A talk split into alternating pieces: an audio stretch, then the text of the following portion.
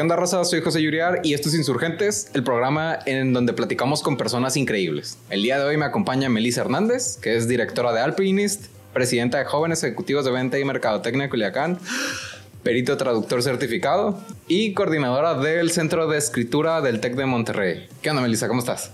¿Se te acabó el aire, Yuriar? Sí, están muy largos los nombres aquí en las instituciones. todo bien, todo bien. Encantada de que pues, nos recibas aquí. Que me recibas aquí en tu, en tu programa Insurgentes. qué bueno, qué bueno. Muchísimas gracias por venir. Este, ¿qué onda? Hace mucho que no te veo. Yo creo que desde las reuniones en jóvenes. Ya tiene rato, te extrañamos en jóvenes ejecutivos. Y cómo han cambiado las cosas. La cosa es que yo no soy tan joven, no sé si entro todavía en... Te vamos a seguir extrañando. sí, ya ves.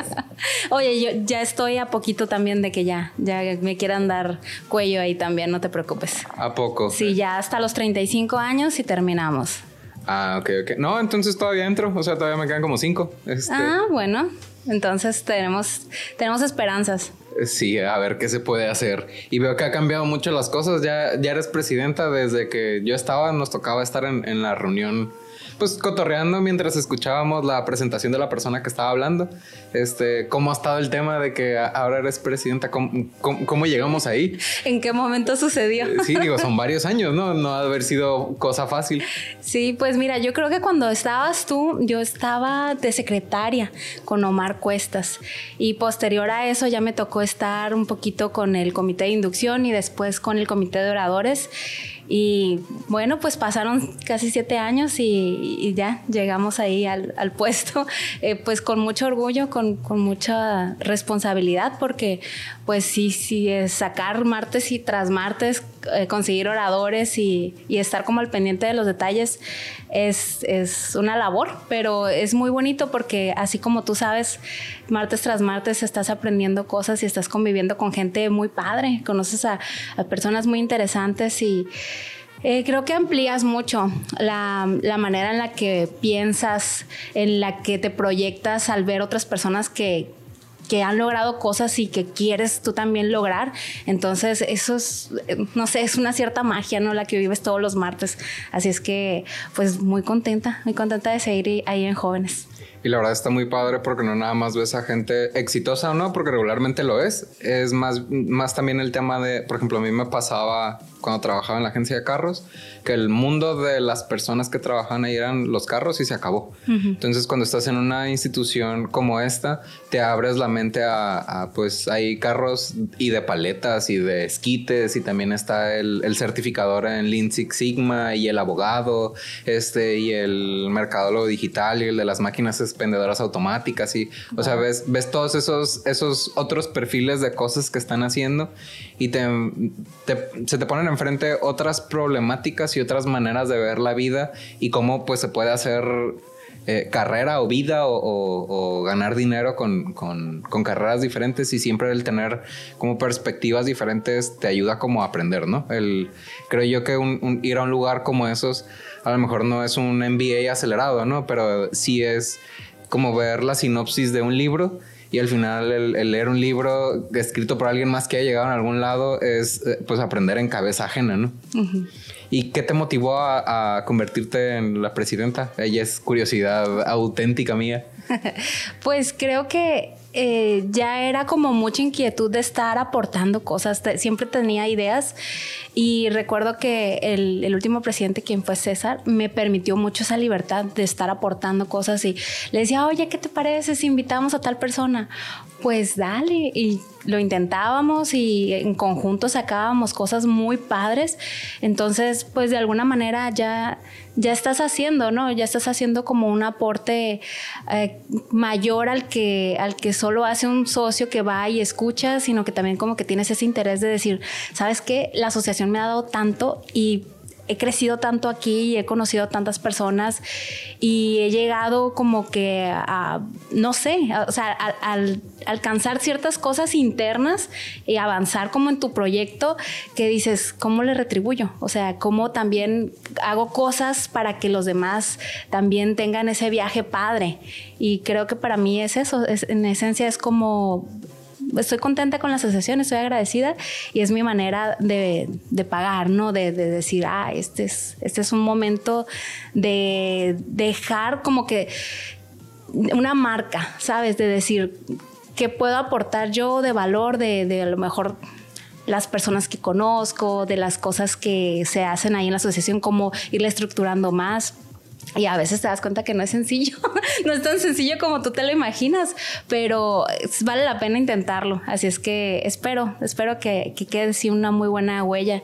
Y además, pues la primera mujer presidenta es mucha responsabilidad. Sí, justo la duda que traía como que en ese sentido puede ser el si es el mismo camino, o, sea, sin igual y poquito, pero sin intención tanto de meterme como en la polémica que si del feminismo o el no feminismo, el qué tan complicado es para, pues para una mujer el estar con, tanta responsabilidad con respecto a, un hombre se le exige más, este, o, o cómo está la cosa.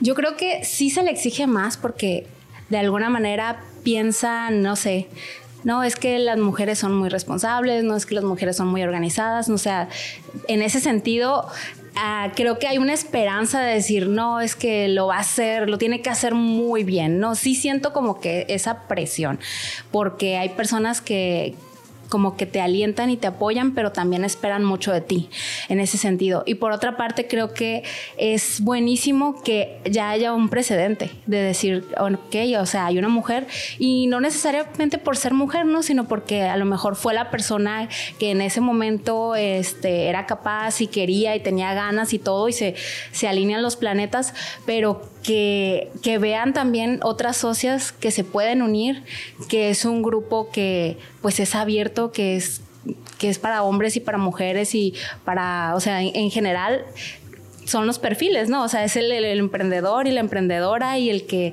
tiene eh, una empresa ya a lo mejor un poquito más consolidada y para quien es un gerente o tiene un puesto directivo, sea hombre o sea mujer. Entonces me da mucho gusto ver que cada vez hay más mujeres que son socias y que se sienten muy cómodas y que se sienten muy a gusto y que probablemente en un futuro también vaya a haber más mujeres que, son, que sean presidentas. Entonces eh, creo que creo que es bueno, ¿no? Creo que es bueno. Creo que todos los presidentes han sido buenos y que pues va a haber va a haber ahí más, más este, mujeres en, esa, porque tú recuerdas, ¿no? Que es una pared y que está llena de fotografías. Entonces, pues ya vamos a empezar a poner eh, fotografías de mujeres ahí. La neta está muy padre porque también es una manera de, de poner el ejemplo, ¿no? De, como dices tú, de que sí se puede y yo estoy aquí y yo hice todo esto. El, eh, a lo mejor es puede ser polémico para la figura de autoridad o el, presidente en turno o el que va saliendo cuando tú salgas, el decir, pues yo hice todo esto y los de atrás este, hicieron la mitad o una tercera parte o, yo hice cinco ellos hicieron cuatro. Es también una manera de incentivar el, el desarrollo a los siguientes presidentes en el sentido de seas hombre o seas mujer, el, el, si diste varios pasos adelante en lo que se tenía que hacer, pues generas un precedente de, cosas diferentes y además es una manera de, creo yo, de, abrir la comunicación a que es también una manera de manifestar eh, la capacidad de, de, uno como hombre o como mujer para hacer las cosas.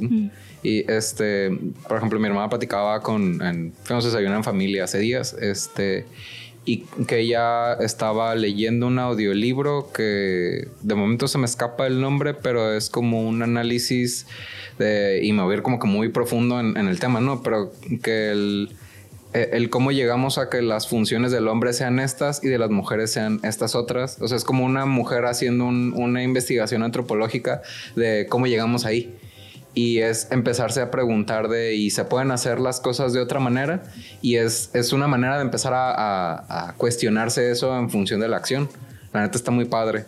¿Has tenido algún invitado que digas, este me encantó, uno o dos, que digas, me gustó el tema, me gustó cómo lo manejó? Sí, muchísimos me han encantado. Y abonando también, ahorita antes de contestarte la pregunta, yo creo que todos los que estuvieron antes pusieron como los cimientos, ¿no? O sea, el, el primero que abrió la institución en Nueva York puso su granito de arena, el que la puso en México, el que la puso en Culiacán, todos los expresidentes de ejecutivos, todos los expresidentes de jóvenes ejecutivos siempre como que van pavimentando el terreno y siempre se, se tiene que ir mejorando, ¿no? Te vas adaptando simplemente en la pandemia. Tuvimos que, cosas que nunca se había hecho, que era sesionar todo virtual, todo por Zoom y ahorita después híbrido y etcétera. Creo que sí se puede mejorar y pues la cuestión de roles también. Yo creo que ahí ya depende de, los gustos, ¿no? De cada quien. Por ejemplo, siempre me acuerdo de hace como 20 años leí una revista alemana que decía que daban los los estos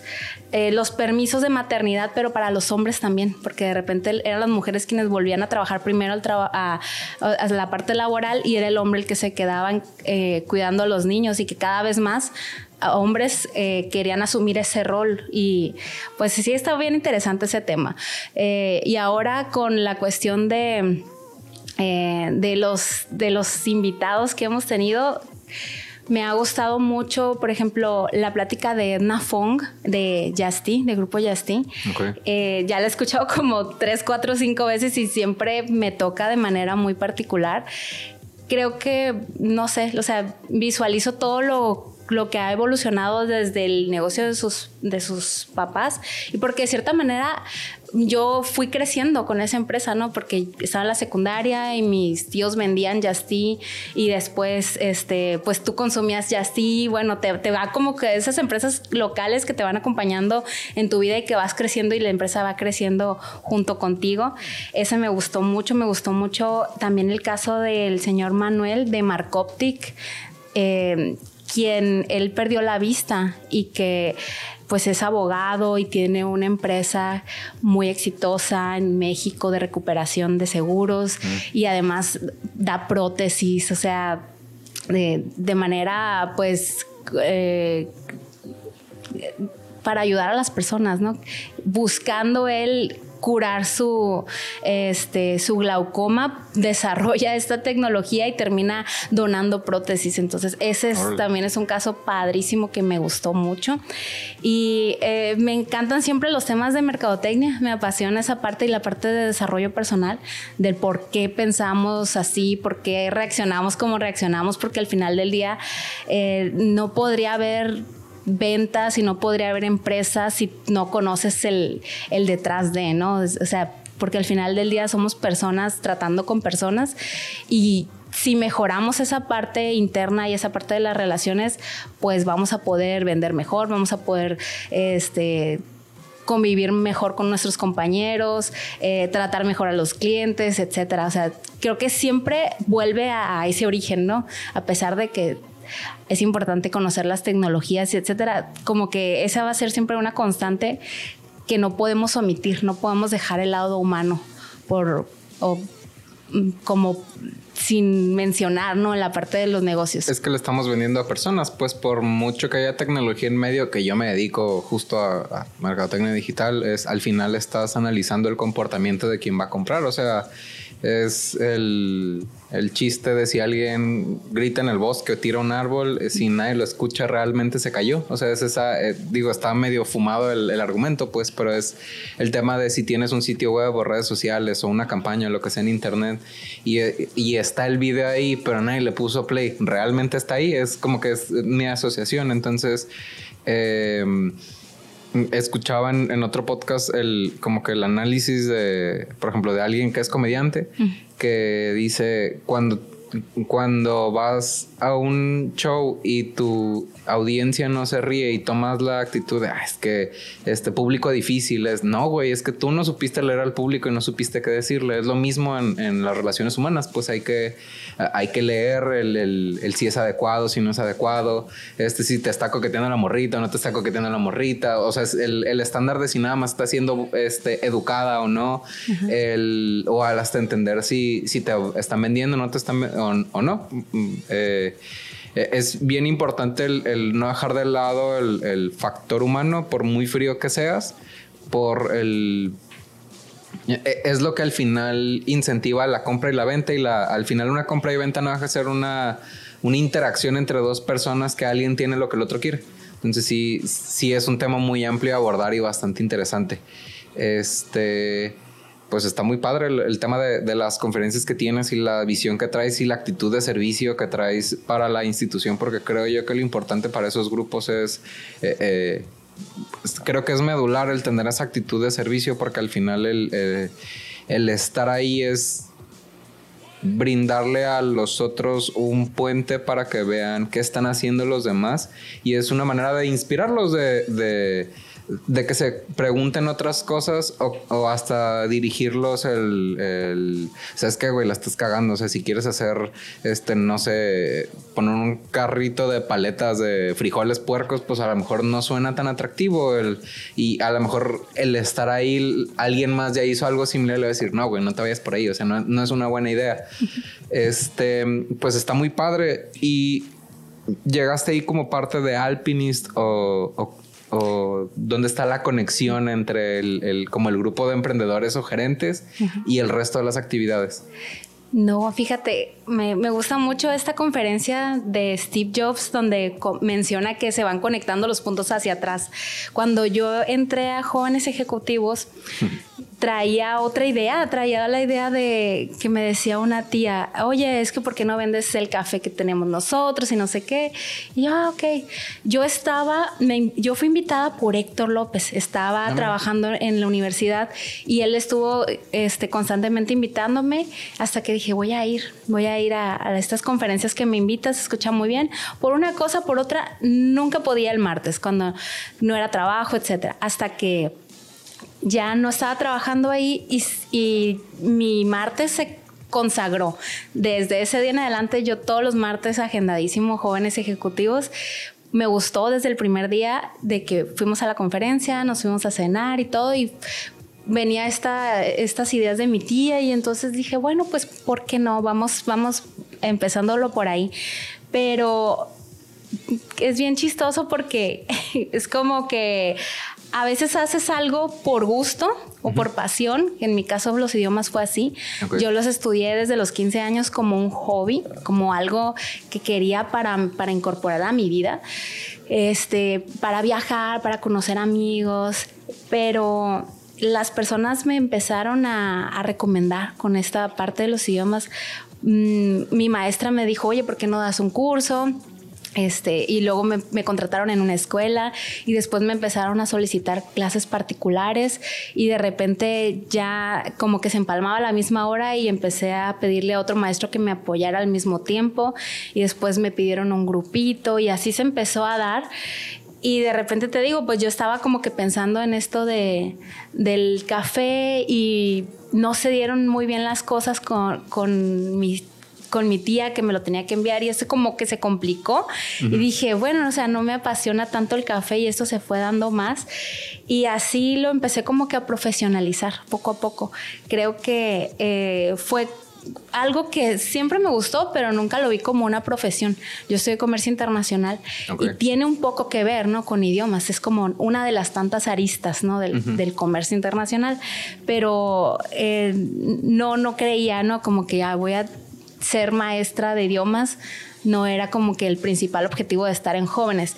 Y se fue dando el hecho de conocer más personas ahí que me fueran recomendando, sobre todo ya cuando era perito traductor, se se empezó a abrir como una posibilidad de estar en, haciendo traducciones para agrícolas, para una empresa muy grande. Me tocó también hacer una, eh, empresa que vende, eh, que exporta em, productos de, del mar. es una empresa muy grande aquí de Sinaloa que me tocó eh, eso ya en un caso, ya en una licita, para en un juicio. Si quieres aventar marcas aquí, nadie nos está pagando nada todavía, pero podrían, así que lánzala. esa, esa pues por, por cuestión de de, este, de que era un, juicio cerrado, pues no lo puedo comentar. Ah, pero este, estuvo muy interesante, ¿no? Como ya empezar a relacionarme con empresas grandes. También una vez me tocó una gasolinera muy grande, una petrolera muy grande de aquí en México, este, hacer una traducción en un Zoom y de repente así cosas que que te enteras, ¿no? De una intervención en un banco francés y cosas así como que un poco, vamos a decir que secretas porque pues no, no son abiertas al público, son clientes particulares que te contratan, pero de repente es bien interesante. O cosas tan sociales como, hay un matrimonio o una doble nacionalidad y te empiezan a platicar, ¿no? Oh, es que mi hija se va a casar, que conoció a alguien en Francia, y que se va a casar en Japón y etcétera. Órale. Y eso estaba como que también bien interesante cómo las personas te van involucrando, ¿no? En la vida de su negocio, porque necesitan hacer traducciones manuales, etcétera, cosas legales, pero también en la vida real, ¿no? O sea, alguien que viene de fuera, que viene a trabajar aquí, que tiene que hacer sus, sus documentos, el señor, el director Gordon Campbell, que me tocó hacer la traducción de su acta de nacimiento. O sea, de repente es como bien interesante todas las aplicaciones, como por ejemplo tú que haces páginas web, me ha tocado traducir páginas web y de repente ves este, pues cómo aplicar ese conocimiento que tienes del francés a una página. nunca te imaginas, pero se va dando, se van dando las cosas. Una de las traducciones que más me ha gustado, es una interpretación, es cuando me tocó ir a, a un evento de la SAS, de la Sociedad Artística Sinaloense, que traían un evento franco-canadiense, ¿sí? Era, era un director francés y otro canadiense y eh, como que por ahí venían de, del Cirque du Soleil y traían un show muy padre de multimedia, pero con danza. Y me tocó estar en la rueda de prensa y este, frente frente a todos los artistas y los medios. Y esto eso estuvo bien interesante no como estar traduciendo en directo con ellos. Y este posteriormente detrás de escenas, en, montando el escenario y todo, estuvo muy, muy interesante. Creo que ese es uno de los trabajos más padres también cuando me contactó un estado de Estados Unidos, creo que fue en ese momento Michigan, y que traían como unos proveedores para vender acero aquí en, en Sinaloa. Entonces íbamos a diferentes empresas grandes de aquí de Sinaloa y ya me acuerdo que Después de la primera dije, ah, ok, esto como que va así. Ya para la tercera, cuarta empresa yo ya llegaba. Buenas tardes, venimos de tal, eh, de tal estado, de, de, tal empresa. Yo ya como con la camiseta puesta, ¿no? Yo ya estaba vendiendo el estado también y como, como el proveedor de servicios. Ese también me gustó mucho. Y pues no sé, es, es, como una cosa muy chistosa que también llegar a ser perito traductor después de haber sido maestra y todo esto fue algo que se dio como muy natural, que me dijeron, oye, ¿no quieres ser perito? Y yo, ¿Y eso qué? ¿Cómo es que se hace? ¿Con qué se come? ¿A quién le voy a ladrar? ¿Cómo está la cosa? sí, yo así como nunca lo había pensado. Y vi los requisitos y aplicaba para todo. Ya tenía todas mis certificaciones, ya tenía toda la experiencia, ya tenía todo el papeleo, ya tenía la licenciatura, etcétera. Entonces fue como nada más hacer el proceso, ¿no? Y hacer las cosas notariadas y etcétera. Pero era como que ya estaba ahí, ¿no? O sea, ya empieza ahí, este, ya puede ser perito. Y este, ya empecé también a como prepararme un poquito más y tomar cursos y etcétera, y hacer eh, pues trabajos. Y pues son esas cosas bien chistosas que se van dando. Y ahorita, por ejemplo, ya me tocó hacer trabajos para la, mm, para, no es la embajada, es para la, mm, vamos a decir que la, la embajada de, el consulado, ya me acuerdo, es el consulado de Canadá en Mazatlán. Okay. Eh, sí, no es embajada, es consulado. Y este. ¿Sabemos cuál es la diferencia? Porque yo no tengo idea. Mm, normalmente las embajadas están en, en por ejemplo, en cerros y van, bajan. Embajada y en su vida. No, las embajadas normalmente son como más representativas y tienen más servicios y están como en el Distrito Federal, ¿no? O sea, en las entidades, este, las capitales de los países. Y los consulados son como más representativos. Están ahí en como más oficinas de cuenta. Sí, por ejemplo, en Mazatlán hay mucha población canadiense, entonces de repente ahí ya como que vale un poquito más la pena poner una oficina para darle servicio a esas personas que constantemente van a estar necesitando. No en todos los lugares hay eh, consulados, sino donde como que hay más movimiento de turismo empresas. y hay negociaciones internacionales. Al final Mazatlán es un, ¿cómo se llama? Es un puerto internacional. Ah, gracias, sí. Ajá, y hay una cantidad fuerte, ¿no? De, de, personas tanto americanas como canadienses, entonces por eso es importante la, la, representatividad ahí del país. Incluso se da mucho también con los vuelos. De repente, ¿por qué en Mazatlán hay vuelos para Ontario o no sé? Porque hay un flujo, ¿no? Porque es conveniente, pues al final hay más gente que viene a Mazatlán de negocios de lo que le corresponda, que puedan venir a Culiacán por algo, quizás por algo que tenga que ver con pesca, pues por... O, o viven ahí, hay muchos, hay, muchos baby boomers que compraron casas y que están viviendo ahí, o sea, todos complejos este, de de extranjeros que ganan en dólares y pueden vivir su retiro a gusto. Mientras nosotros vivimos en modo leyenda en tercer mundo. no, está bien, está bien, está chilo. Ya quisiera yo ser canadiense en, ganando en dólares y eh, bring me a taco, please. O sea, está. sí, a huevo, dices. Está chilo, está chilo. Ok, entonces ha sido todo un viaje. Eh, cuando platicas eso de, la conferencia de Steve Jobs de, de cómo se unen los puntos, yo más bien pienso en, ¿viste Malcolm alguna vez? claro. Yo soy más bien el, te preguntarás cómo llegué aquí, que se para la, la, escena y, él se sigue moviendo y sigue hablando y le está hablando a la pantalla. Yo soy ese que explotó la bomba atrás y te preguntarás cómo llegué aquí y te empieza a platicar en retrospectiva. Está padre pues porque dentro de que suena que no estaba del todo planeado, han sido pasos... Eh, como hacia adelante constantes y que eh, debe haber habido, habido fricciones y problemas y demás, pues, pero suena que a que se han ido dando las cosas porque por lo que alcanzo a escuchar, este, te gusta tener preparado todo. O sea, si ya tenías todas las certificaciones y el papeleo y la carrera y demás, pues te gusta ponerle palomita a todo lo que tienes que hacer para, pues, para hacer algo completo y, está muy padre, porque al final vuelvo al tema de poner el ejemplo, el eh, regularmente muchos y me incluyo yo en, algunas circunstancias soy de if it ain't broken don't fix it entonces si no está roto no lo arregles para los que no hablan inglés. Este y sirve para algunos trabajos y sirve para algunas posturas por ejemplo el, para lo que yo hago hay protocolos y hay maneras de hacer las cosas y claro que lo sigo no pero hay veces que ¿por qué funcionó? no sé pero no le muevas. Pasa o sea porque al final volviendo al tema de estar reinteractuando con gente y que le estás vendiendo y que te están pidiendo información y demás es qué fue lo que pegó. Pues ya en retrospectiva puedes hacer un análisis de A contra B contra C, pero hay veces que pues nomás tienes A y pues así déjalo. O sea, y va desde, desde el cómo conectar un flujo de información o, un anuncio nuevo que fue el que conectó con respecto a todos los demás.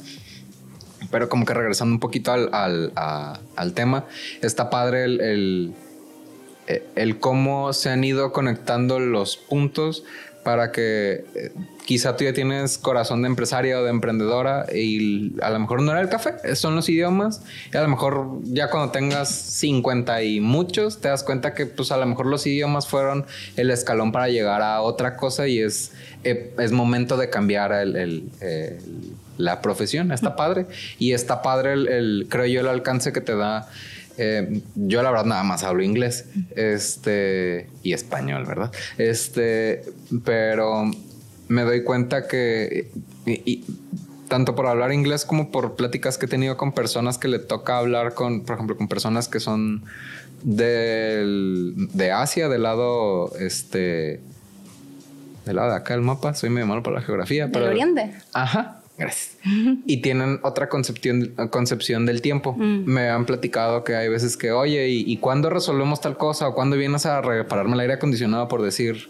Y que tienen una palabra para un ahorita no pero no, no tienen una concepción de, No ven el tiempo como lo vemos desde cuenta en Latinoamérica de, de si dices a las 5 es a las cinco y media para que llegues a las 6, pues que es, es, algo diferente a, Estados Unidos y es algo que, que, que, cambia de región en región, pero que para ellos la concepción del tiempo funciona diferente o que el, los horarios de trabajo, por ejemplo, para la construcción, como son lugares que hacen mucho calor, este, que trabajan de noche. Y aquí mm. se asolean y se toman su coca de albañil y su pan para andar bien poderosos. Y cada país tiene su manera de ver las cosas. Y siento yo que eso también permea en los idiomas, pues que es, es parte de una manera en la que vemos las la realidad. Es, es un, una de las paredes del túnel de realidad y yo creo que como que te amplía la visión el, estudiarlos, pero no nada más el estudiarlos viendo Netflix, sino el platicar con, eh, si son empresarios o si son personas de, que traen un, tema personal con ellos, pues este me ha tocado ver, digo, no me las sé per se, pero que de repente suben a redes este, palabras que no existen en español, que tienen un significado bien determinado en japonés, en alemán, en portugués, y dices, órale, qué padre que, que, que esto significa la paz mientras estás viendo el agua correr en el río en primavera, y dices, huevos, qué específicos y qué bonito, porque significa que para ellos esa palabra significa todo eso. Entonces, pero bueno, está padre el tema del, cómo, llegamos ahí. Y Alpinist es institución tuya, eres este, directora, o sea, no quiero decir solo porque pues dirigir es una chinga, digo muchas malas palabras, pero sé que, sé que ser eh, líder de un proyecto, como decía el tío Ben, un gran poder lleva una gran responsabilidad. Este, ¿Cómo está la cosa ahí? ¿Eres dueña, directora, socia? Sí, soy, soy dueña de Alpinis. Aquí traemos la, el póster de identidad bien. ok, no sé si lo quieras levantar, te lo paso. ¡Charán!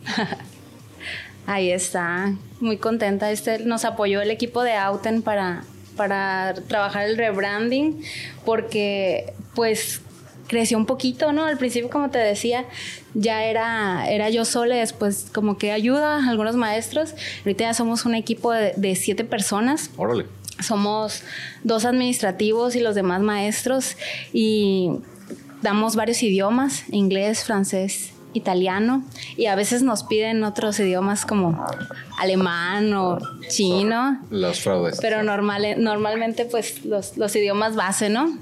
Inglés, francés e italiano. Y este, pues sí, sí, ya la parte del, de la imagen, ese, ese fue un, ese fue un buen, eh, una buena anécdota eh, de las cosas que pasan cuando emprendes. Resulta que primero yo decía, ¿cómo lo voy a poner a la marca? Pues viví en los Alpes, y está bonito. Yo me estaba quebrando mucho la cabeza tratando de inventar un nombre o de buscar un nombre que no existiera. dije, pues Alpes, lo googleé, no aparecía. Y lo estuvimos llamando Alpes durante varios años. Hasta que un día en un curso, eh, pues ya vemos ¿no? el registro de marca Ah, ya está registrado desde el 80. ¿Cómo crees? Si no tiene ni página de internet, y, pero allá está. Y bueno, legalmente con tres abogados y todo, no, no, pues que sí, no, pues que no, que aviéntate, que olvídate de, de ese nombre. Y después de mucho, de mucho pensarlo, investigar y todo, este, pues ya decidí acercarme con los expertos y, y, me apoyaron tanto con la asesoría como ya con la parte conceptual y con la parte de la visual, ¿no? Todo, o sea, la legal, conceptual y, visual. Creo que ya, ya quedó ahora sí una identidad y ya tenemos la marca registrada ante el INPI, Alpenis Idiomas, ahora sí. Que es una feria hacer ese proceso, ¿no? Es una feria y una chinga. Me han platicado y digo, ah, después lo hago. No, ya lo registré, guiño, guiño.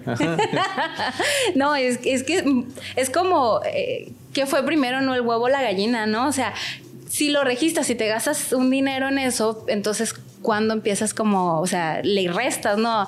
Al, a la inversión inicial que puedes hacer. Y si no te pega, entonces el emprendedor siempre está así como que haciendo malabares, ¿no? Con el dinero, con el tiempo. Entonces, de repente hay cosas que dices, ahorita no y se vale, y hay cosas que no visualizas, como yo, por ejemplo, el registro de marca, mira, ni por aquí me pasaba, hasta que ya de repente dices, no, qué problemón, es que el nombre y mi identidad, y yo, nosotros somos Alpes, y de repente ya cuando estaba todo esto creado y ya medio había procesado, dije, no, es que está bien hermoso Alpinis y me enamoré de Alpinis y ya ni me acuerdo de Alpes. Entonces, es como que de repente sientes que se te cierra el mundo y que todo es muy difícil y que ya perdiste tu nombre y bueno, o sea, también eh, tomas conciencia de que es un proceso de las empresas. Hay empresas que van a cambiar el nombre, hay empresas que van a cambiar el diseño, que constantemente están mejorando y cambiando el logo y se vale y a veces hasta vas a cambiar de usuarios, o sea, tus clientes no van a ser los mismos. Creo que es parte del proceso de adaptación del emprendedor y del, empresario que siempre están saliendo cosas, ¿no? Siempre estás como aprendiendo y apagando fuegos y profesionalizándote más y aprendiendo de, esos, de esos detalles, ¿no? Pero eh, creo que a todos nos puede pasar, sobre todo al principio, como que, ah, yo no sabía qué onda con el SAT, yo no sabía qué onda con el registro de marca, yo no sabía que eh, mil cosas y para eso están los grupos empresariales. Nos hace falta un libro de Jordi de qué huele con el SAT y qué huele con tus impuestos. Si a mí de repente me dice el contador, oye, debes tanto. Y yo, ¿qué? el SAT para domis. ¿Qué, rompí? este, pero sí son. Mm, un invitado, Manuel Santos, alguna vez me dio capacitación en, el sentido como de. Según yo, es este, en alta dirección. Según yo. Este. Y la primera pregunta que a mí se me quedó grabada es. Eh, ¿Cuánto puedes aguantar la incertidumbre? El, a, diferencia de lo que vienes platicando tú, yo eh, tengo la idea de que me he ido equivocando hasta que latino. y que aparte no tenía como una conciencia real de qué quería hacer y a dónde quería llegar. en, su momento quería ser músico y se chingó. Este, y en el momento en el que digo, ok, a lo mejor por ahí no es vivir de eso, eh, hubo una, no puedo decir, quizá crisis de identidad, pero a lo que quiero llegar más que a, entrar a terapia es a que me puse en pausa en el, en el sentido de no sé a dónde quiero llegar y ha sido un viaje constante de pues vivimos en un mundo capitalista, entonces tenemos que conseguir dinero. Va, vamos a encontrar un trabajo que etc, etc. Y así sucesivamente hasta que en algún punto me di cuenta que era bueno para las cosas que tienen que ver con la computadora y que me gusta... Eh, ¿Cuál es la palabra? Eh, ah, de manera auténtica hago clic con hacer análisis de datos y con procesar cosas en Excel y con romperme la madre viendo por qué no está funcionando el sitio web y es, es una... Eh, sensación bonita que las cosas empiezan a funcionar y yo sé que puede ser una tontería para muchas personas porque no es la ruta como más inteligente, pero a mí me da satisfacción a veces llegar solo de punto A a punto X o punto Z.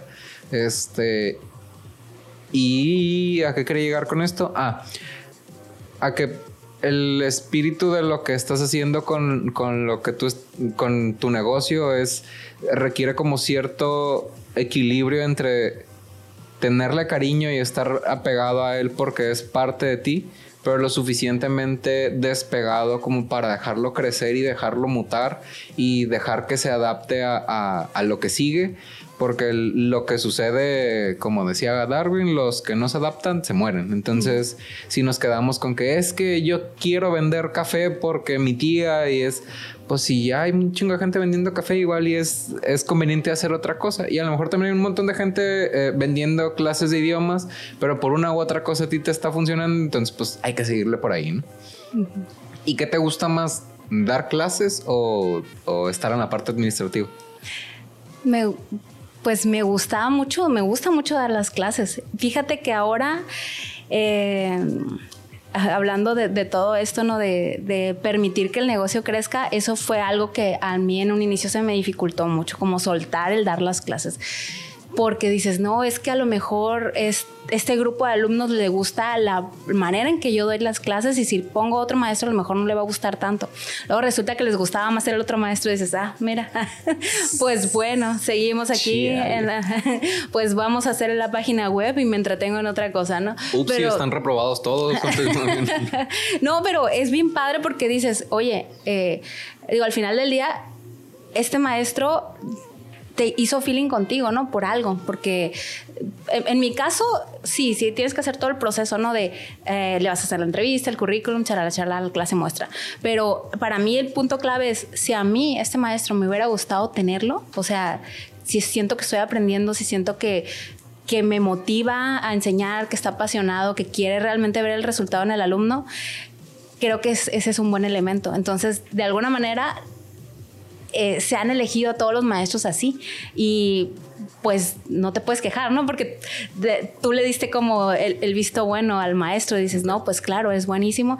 Y también entender que no solamente tú tienes la mejor técnica ni las mejores respuestas, sino que hay otras personas que pueden ser más creativas en ciertas áreas o mejores para ciertos grupos, para niños o para adultos, etcétera. Entonces, es bien padre que te permites aprender también de los otros, decir, ah, mira, este maestro está haciendo esto, ok, lo puedo incorporar yo en, en mi en mi otra clase o etcétera, o que tú también les puedes ayudar a decir, mira, está esta plataforma, está Kahoot, está esta página web, está este, este juego que lo puedes adaptar para este nivel o para este tema. Entonces, a mí me gustan las, me gusta dar clases, realmente me, me apasiona, creo que siempre me han dicho que tengo mucha paciencia y que además me, me encanta, por ejemplo, ahora que estuve tomando un curso de la Universidad de Arizona que es para ser como para ser maestro, ¿no? O sea, ese tipo de técnicas que tienes que tener y te explican la historia y de... En la guerra mundial se utilizaba este tipo para los idiomas porque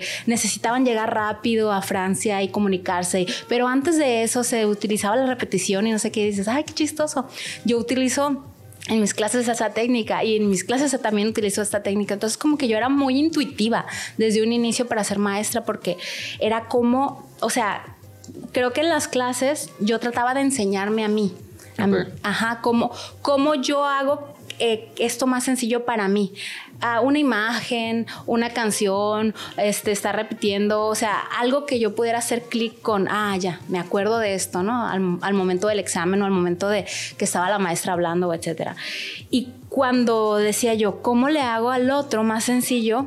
Pues yo decía, no, hombre, yo el pasado en francés lo sufrí mucho cómo se lo pongo así de que palitos y bolitas para que no sufra lo que yo sufrí. Entonces creo que esa era la parte padre de de como, ok, ¿cómo te lo hago más sencillo? Y también de disfrutar, disfrutar a los alumnos, verlos cuando están aprendiendo, cuando están con la carita de, ah, con razón se dice así esta palabra porque viene del francés y todos se quedan con cara de, oh, qué padre, que los vas viendo que logran más cosas, eso es bien bonito, o sea, el, el, como, como que de repente ves, yo les digo siempre, es que tú eres como un bebé francés, ahorita vas naciendo y vas hablando poco a poquito, y ahorita ya eres un niño de kinder y después eres un adolescente y así van creciendo, ¿no? Como, como alumnos van creciendo y van logrando más cosas y de repente ya los miras que pueden tener una plática fluida y se siente bien bonito, ¿no? Ser parte de ese proceso. Creo que eh, el lograr tener como esa empatía con el alumno o que haya esa cercanía o que te cuenten algo, que te digan, ah, maestro, estoy pensando ir para allá, para acá, para... que tú les puedas dejar como una semillita o darles un consejo en, un momento, porque también es bien padre, ¿no? O sea, como tenemos esa cercanía de, de vernos, ¿no? Tan frecuentemente, y que puedan tener a lo mejor un ejemplo, que puedan tener un, una persona con quien contar, que ya es como que un super plus, ¿no? Pero a veces pasa, a veces me imagino que con tus clientes también de repente te vuelves amigo, de repente hay como una buena química simplemente y hay una charla y eso es, eso es bien bonito, ¿no? De la parte de los maestros que pueden influir tanto en la vida de alguien, que te inspiran o que te pueden dar el consejo adecuado en el momento oportuno y es este, creo que es una gran responsabilidad ser maestro, pero es, es bien bonito. Y pues de la parte administrativa también lo compagino porque siento que es como la parte creativa. Ay, se me ocurre que hagamos esto. Por ejemplo, ahora para el Día del Maestro es como, bueno, nos llamamos Alpinis y esto este, significa que vamos subiendo a la montaña y no sé qué. o sea, es como que toda una alegoría en la cuestión del, del conocimiento. Pero ¿por qué nunca hemos subido una montaña? Vamos a, vamos a ver, vamos a ir a escalar una montaña y eso vamos a hacer este día al maestro. Vamos a ver las cascadas de San Antonio. algo así, a la escondida creo que se llama. El que no vuelva a estar reprobado. no, no, los maestros, ¿no? Ah. y ya el que quiera, pero es así como de que, que, esa es la ocurrencia que se me, que se me vino ahorita, ¿no? Y bueno, checábamos y cuánto vale la gorra y cuánto vale el pomito y etcétera y de repente hola te voy a traer uno. Muy bien. ya me comprometí aquí frente de todos. Lo vamos a estar esperando. Y pues eso es padre no como decir ah es que ahora necesitamos esto y a veces el negocio te va pidiendo y tú nada más vas así como que administrándolo no porque dices ya necesito un local más grande pues a ver y, empiezas a aprender tanto como que de la vida, de cosas que ni siquiera pensabas, que una tonelada abarca tanto espacio de aire y pues necesitas dos aires para un salón y ya de repente vas por la calle y dices, ese local más o menos como que cuesta tanto y han de gastar tanto. Ya, es como que hasta, hasta de juego lo haces con, otros compañeros. No, ¿cuánto crees que cueste esa, esa renta? Y ya empiezas a sacar números. ¿Cuánto habrán gastado la remodelación de este restaurante? No, pues tantos millones, porque en la plática que nos dieron el martes dijeron que el restaurante del Caprichito y el restaurante de tal costó tanto, entonces este más o menos y es, como que cosas que ni te habías imaginado que podías aprender o que necesitabas, que de repente ya, ya haces todos estos trámites, ¿no? Y cuando alguien más viene y te dice, tú ya también le puedes dar como que el caminito corto.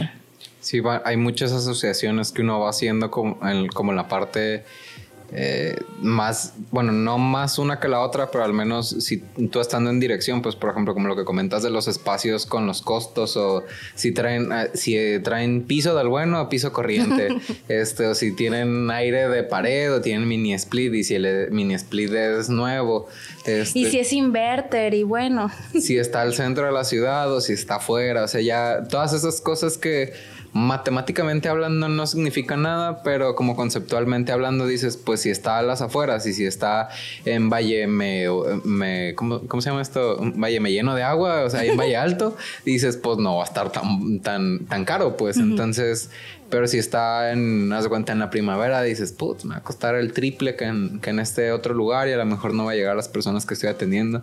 Ya se vuelve como un tema complejo en términos de a, quién le vendo, cómo le vendo, dónde me pongo, este, si pongo aire de este o piso del otro, o pizarrones inteligentes o internet del bueno, o sea, va dependiendo mucho del negocio. y, y, está padre que tengas como esa apertura y, y la flexibilidad de, de cómo adaptarte a los cambios, porque regularmente pasa mucho con eh, empresarios chicos o emprendedores que es, es que quiero que pegue mi, mis tamales de caviar y dices, vato, la gente no le gusta el caviar, es ponle otra cosa, ponle frijoles puercos, o sea. Te lo prometo, sí, ahí cerca de la casa de mi mamá veo un negocio cerrado que dice tamales gourmet. Uh, me interesa. está cerrado ya, creo que no pegó. Eh, suelo tener ese efecto de que digo, a mí me llama la atención, va a cerrar. Es que hay mercado para todo, pero no todos los mercados están en todas partes. Así es. Este, a mí me hace mucha gracia que, por ejemplo, aquí afuera hay como un, es como un abarrote, pero fresa. Y dice, venta de hielo. Hielo normal, 26 pesos. Hielo gourmet, 31 pesos o 35. Así, así como es el hielo gourmet. Redondito así, esferas. ¿O cuadradito? No recuerdo la forma, pero es totalmente transparente, no tiene minerales. Ok. Entonces se ve más mamón, pues para acabar pronto. y es otro tipo de agua, seguramente. Sí, quizás es destilada, eh, pero dije, hey, el Y se vende. Pero, pero aquí en la zona, pues eh, hay público, ¿no? Pues mi, papá compró, ah, se ve más chido. Y dije, hay ah, mercado para todo. Cayó, cayó en la mercadotecnia. Ajá, ah, él la vende como que este, no había de otro, pues, pero, no, o sea, hay gente que le dicen gourmet y, y compra. A, mí me pasa, ¿no? Que dicen pan dulce gourmet. Uy, me apunto, pues, o sea, depende del, del producto de cada cosa. Por curiosidad, simplemente, no, a ver, ¿de qué se trata? Vamos a probar. Y como soy bien dragón, soy este. Bueno, estoy leyendo un libro que dice que tengo que cambiar mis creencias sobre mí mismo, pero era un gordo en reposo. Entonces, el, a mí me hablas de, de todo lo que engorde, de todo lo que sea vitamina T, tortas, tacos, este, etc, etc. El, y yo digo, ¿dónde, cuándo? Y, y vamos. Hiciste que me acordaba de una vez un orador. Yo le hablé por teléfono y le estaba explicando, no, que mire que la, la, conferencia, etcétera. Y ya colgamos. Estaba, me habló de un emprendimiento que tenía, de un restaurante, ya, súper bien. Cuando llegué y le digo, buenas tardes, yo soy Melissa. Y se me queda viendo, ah, yo pensé no sé cómo, te imaginé diferente, pensé que eras gordita. Y yo. Porque estábamos hablando como todo muy monchoso, pues de que la comida y que eso y que el otro, y yo me estaba riendo. Y dije, ay, qué chistoso, nunca me había pasado, pero dije, sí, sí, de mi interior, este, yo siempre me la paso pensando en comida y etcétera. No, es, no, está, no, no está mal en ese sentido, o sea, creo, que, creo que mi mente siempre está pensando en tacos y cosas por el estilo. Pues prudente el vato no era, ¿no? O sea, no. pudo haber dicho cualquier otra cosa. Pero me dio risa por lo menos. Sí, y dentro de lo que pensó, no, qué bueno que, no dijo, ah, pensé que eras más delgada o algo así. Oh. su madre. Se acabó su conferencia. Ah, gracias por venir. no, hasta eso, eh, sí, como que a mí medio se me resbala todo eso. Ya, ya una vez me pasó que hasta me mentaron la, un, papá de un alumno en otra escuela y yo así como que ni siquiera lo procesé, te lo juro. me dice con mi compañero, ¿escuchaste que te dijo que esto, que el otro? ¿En serio? Sí, yo, ay, qué raro, nunca me habían dicho eso, pero así como que, mira, me entró por un oído y me salió por el otro, así como de que no me está hablando a mí, o sea, qué raro. Pero sí, sí, ya, ya recapitulando, yo dije, no, sí me dijo esto y lo otro. Que, qué intenso el señor. Sí, pues cada quien trae como que en su costalito diferentes cosas y lo enfrenta de maneras complicadas.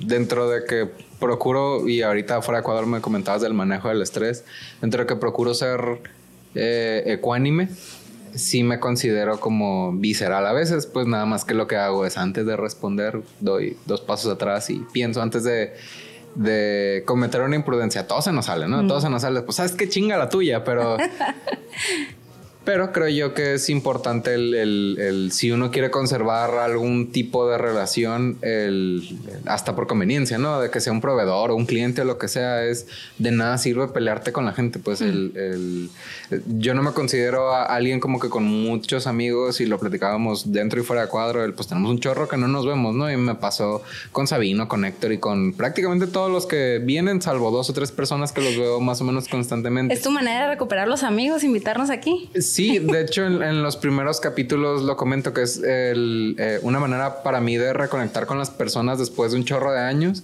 Y al, y al, final, pues, pues no invito al te por ocho de la esquina y me parece ya estoy yo aquí. Este, en, los, primeros estábamos pisteando.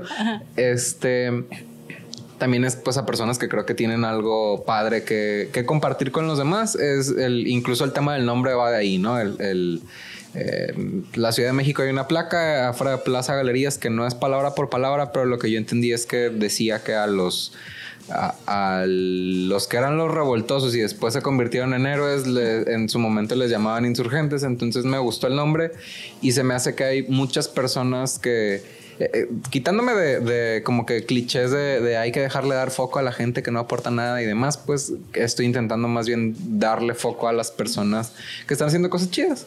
Y hay veces que son chidos siendo mis amigos, y hay veces que son chidos que tienen eh, experiencia como tú, como Electro, como Sabino, que, que tienen una historia muy, muy, o sea, no muy atrás de muchos años, sino como que compleja y pues te enteras de cosas que, que no sabían. O sea, al final, eh, a ti y a Sabino, el, pues nos saludábamos y qué onda, cómo estás y los veía con mucho gusto y demás, pues, pero eh, no he tenido el hábito de, profundizar en la vida de las demás personas y pues también es, hablando de ser humanos, pues el, es un ejercicio de conectar más con, pues, con las personas que regularmente es más ágil la, la interacción conmigo, como que muchos años he vivido en sobredosis de cafeína, entonces eh, pues se traduce al, al y de aquí para dónde, qué hay que hacer y cómo lo vamos a hacer, entonces sí como Speedy González o como la ardillita de vecinos sin invasores, este, que se toma el Red Bull y ve todo lo demás lento. Me pasaba eso, pues que, que, que, seguía y, y, ahorita estoy en una etapa en donde quiero pues conectar con más personas. Qué padre. Sí, sí, definitivamente creo que a muchos la pandemia nos, nos confrontó con esa realidad. En mi caso, yo antes siempre estaba corriendo para todos lados con 10 mil proyectos. Estaba como en cinco universidades dando clases, más el emprendimiento, más, o sea, de verdad, era, me volví yo creo que buenísima para estar organizando el tiempo casi casi minuto tras minuto para que me rindiera, para este comer mientras no sé qué y ya traer tres cambios en el carro porque de ahí tenía un compromiso y no sé qué no sé qué. O sea, era una locura de andar así todo el día y me encantaba, me encantaba porque sentía que estaba como que logrando muchas cosas y entre más check le daba la lista, así como que más satisfecha me sentía, ¿no? Eh, y empecé a tener pues reconocimiento también, eso era padre, ¿no? Como que, ah, mira, estás... Eh, logrando dar bien tus clases, los alumnos se están calificando bien, este, tienes un reconocimiento de maestro de no sé qué cosa. Entonces, era como que, como que canalicé mi energía en eso y era muy padre, pero la pandemia ya es como que te encierras y, y ahora, o sea, no puedo salir, o sea, ¿qué, ¿qué, hago? Y este, para mí también fue como un poco de a partir de ahí, pero sobre todo ahora, como ir ralentizando un poco todo, como, a ver, ya no voy a hacer tantas cosas. Pues priorizar, ¿no? Sí, sí, y también como que priorizar, pero el bienestar, ¿sabes? Como hacerme la pregunta conscientemente, a ver, ¿qué puedo hacer para estar bien? Porque la ansiedad de repente es tremenda, ¿no? Y dices, a veces sientes que te supera como, no sé, como emprendedor puedes tener crisis de que, ¿cómo voy a pagar la nómina o cómo voy a pagar la, la mensualidad de la renta o etcétera? Aunque sí puedas, pero de repente se te cierra el mundo o de repente dices, ay, este eh, cliente, eh, ¿cómo lo voy a retener o cómo, mm, este, cómo voy a darle el servicio que le prometí porque ahora se atoró esta cosa? Entonces, creo que eso es algo que podemos enfrentar mucho y en lo particular a mí me pasó y fue como fue como un camino de, primero aceptarlo, ¿no? Sí, sí tengo ansiedad, ¿sabes? O sea, ya clínicamente comprobado. ya me dijo un psicólogo y otra psicóloga y ok, esto es. Y creo que me ayudó el proceso, obviamente, de, ir con el psicólogo y de, de entender, a ver, de qué se trata esto y por qué tiene este origen y qué actividades y qué pensamientos estoy teniendo yo para, para estar siempre como que llegando a este punto y cómo puedo no llegar a ese punto, bajarle dos, tres, cuatro rayitas. O diez. sí, y fíjate que es bien interesante cómo también ah, el, el psicólogo con quien fui, me dijo, es que hay, hay algunas ocasiones en que está relacionado más con comportamiento, se puede checar con terapia y todo esto, los hábitos, etc. Pero también hay otras veces que son las hormonas. Entonces, si tú no te haces un estudio de hormonas, eh, y realmente te está haciendo falta esa parte, por más terapia que tomes, ah, no te va a ayudar tanto. O sea, es como... Un tema químico del cuerpo, de reacciones. Sí, yo lo visualizo como un diabético, ¿no? O sea, el, diabético tiene que tomar su, su, medicina y diario y todo y se controla y está bien. Y sí, pues qué padre, ¿no? Todo lo demás que pueda hacer en beneficio de su salud. Entonces, eh, creo que que yo nunca había escuchado ese término, o sea, nunca me había tocado que, que, me dijera, no, pues te tienes que ir a hacer un estudio de sangre para ver cómo están tus hormonas. Como el perfil tiroideo y todo ese tipo de cosas. Mm, son tres hormonas en particular, pero mm, no me acuerdo, no me acuerdo exactamente. Pero, o sea, ese, ese perfil del psicólogo solo lo yo creo que solo pocos psicólogos lo pueden dar porque será un médico y además será psicólogo. Pasa el número porque he andado buscando últimamente. Es el psicólogo David Uriarte. Okay. Entonces él, él tiene ese perfil muy interesante que es médico, pero también es psicólogo. Okay. Entonces eh, creo que es, ese fue como que un como un momento de parteaguas, ¿no? De que, ah, ok, ok, esto es así. Y, y ya cuando como que empiezas a encarrilarte, dices, ah, ok, ya, ya, ya la idea aquí es priorizar, sí, a lo mejor quitar algunas cosas y sobre todo para mí fue como dedicar tiempo para mí, que no lo hacía. O sea, siento como que dedicaba tiempo a los demás, dedicaba tiempo a los demás proyectos, al trabajo, etcétera pero como que no se me hacía tan importante, ¿sabes? Un momento de relax y me, anteriormente eh, iba con un psicólogo que siempre me decía, es que regálate algo que no te cueste, que te llene de yo, ay no, no, hacía las tareas, no, pero no, esa no la quería hacer. Yo quiero un iPhone, esas mamadas de que no me cuesten. no, no, simplemente porque decía como, ¿cómo me voy a dedicar? No, o sea, una hora, media hora o esto, o sea, se me hacía como que medio ridículo, ¿no? El hecho de que, ay, dedícate un momento a ti misma. Y ahora es como que de repente digo, no, es que sin esos momentos no sobrevives, porque luego ahí es donde va montando como el estrés cuando no tienes como ese contrapeso, ¿no? De decir, tengo momentos relax y tengo momentos de estrés. Y el estrés sirve para moverte. Pero también escuché una frase que es como, no puedes ser realmente productivo si no aprendes también a relajarte. Entonces es, es muy cañón, como si va, si va muy ligado, ¿no? Esos momentos en los que te relajas y que a lo mejor estás en la playa pensando en nada, de repente, pum, se te viene una idea de negocio, de repente conoces a una persona que, este, con la que platicas y de repente le puedes vender algo, o sea, es como que es como a veces como el amor, ¿no? Como que cuando no lo estás buscando, de repente llega. Pues así pasa con, con ah, esto. Qué bonito. es así. Eh, eh, y eso tiene una explicación, el, dentro de, regarla hasta llegar a donde estoy, el, eh, parte de lo que he aprendido es que hay dos tipos como de pensamientos, el convergente y el divergente. El convergente es cuando estás concentrado, cuando estás haciendo análisis de datos, cuando este, el, matemáticas, estadística, ingeniería, química, física, o sea, todo eso, la escuela. Y el pensamiento divergente es las artes, eh, y esos momentos este, en los que llegas a conclusiones que no necesariamente estás haciendo algo de enfoque y de estrés. Y el, a mí me pasaba en, el trabajo anterior, eh, tenía una dinámica con una colaboradora que era, nos vamos a sentar un rato, haz de cuenta, media hora, una hora a definir una campaña de publicidad. Vamos a ver eh, quién es, a quién la va a vender, etc, etc. Todos los puntos. Todo estructuradito. Ajá. Y yo le dije, está bien, nada más vamos haciendo esto, vamos viéndolo en 48 horas. El, el, yo sé que a mí me sirve el, el irme un rato y, ah, y, caer a, conclusiones.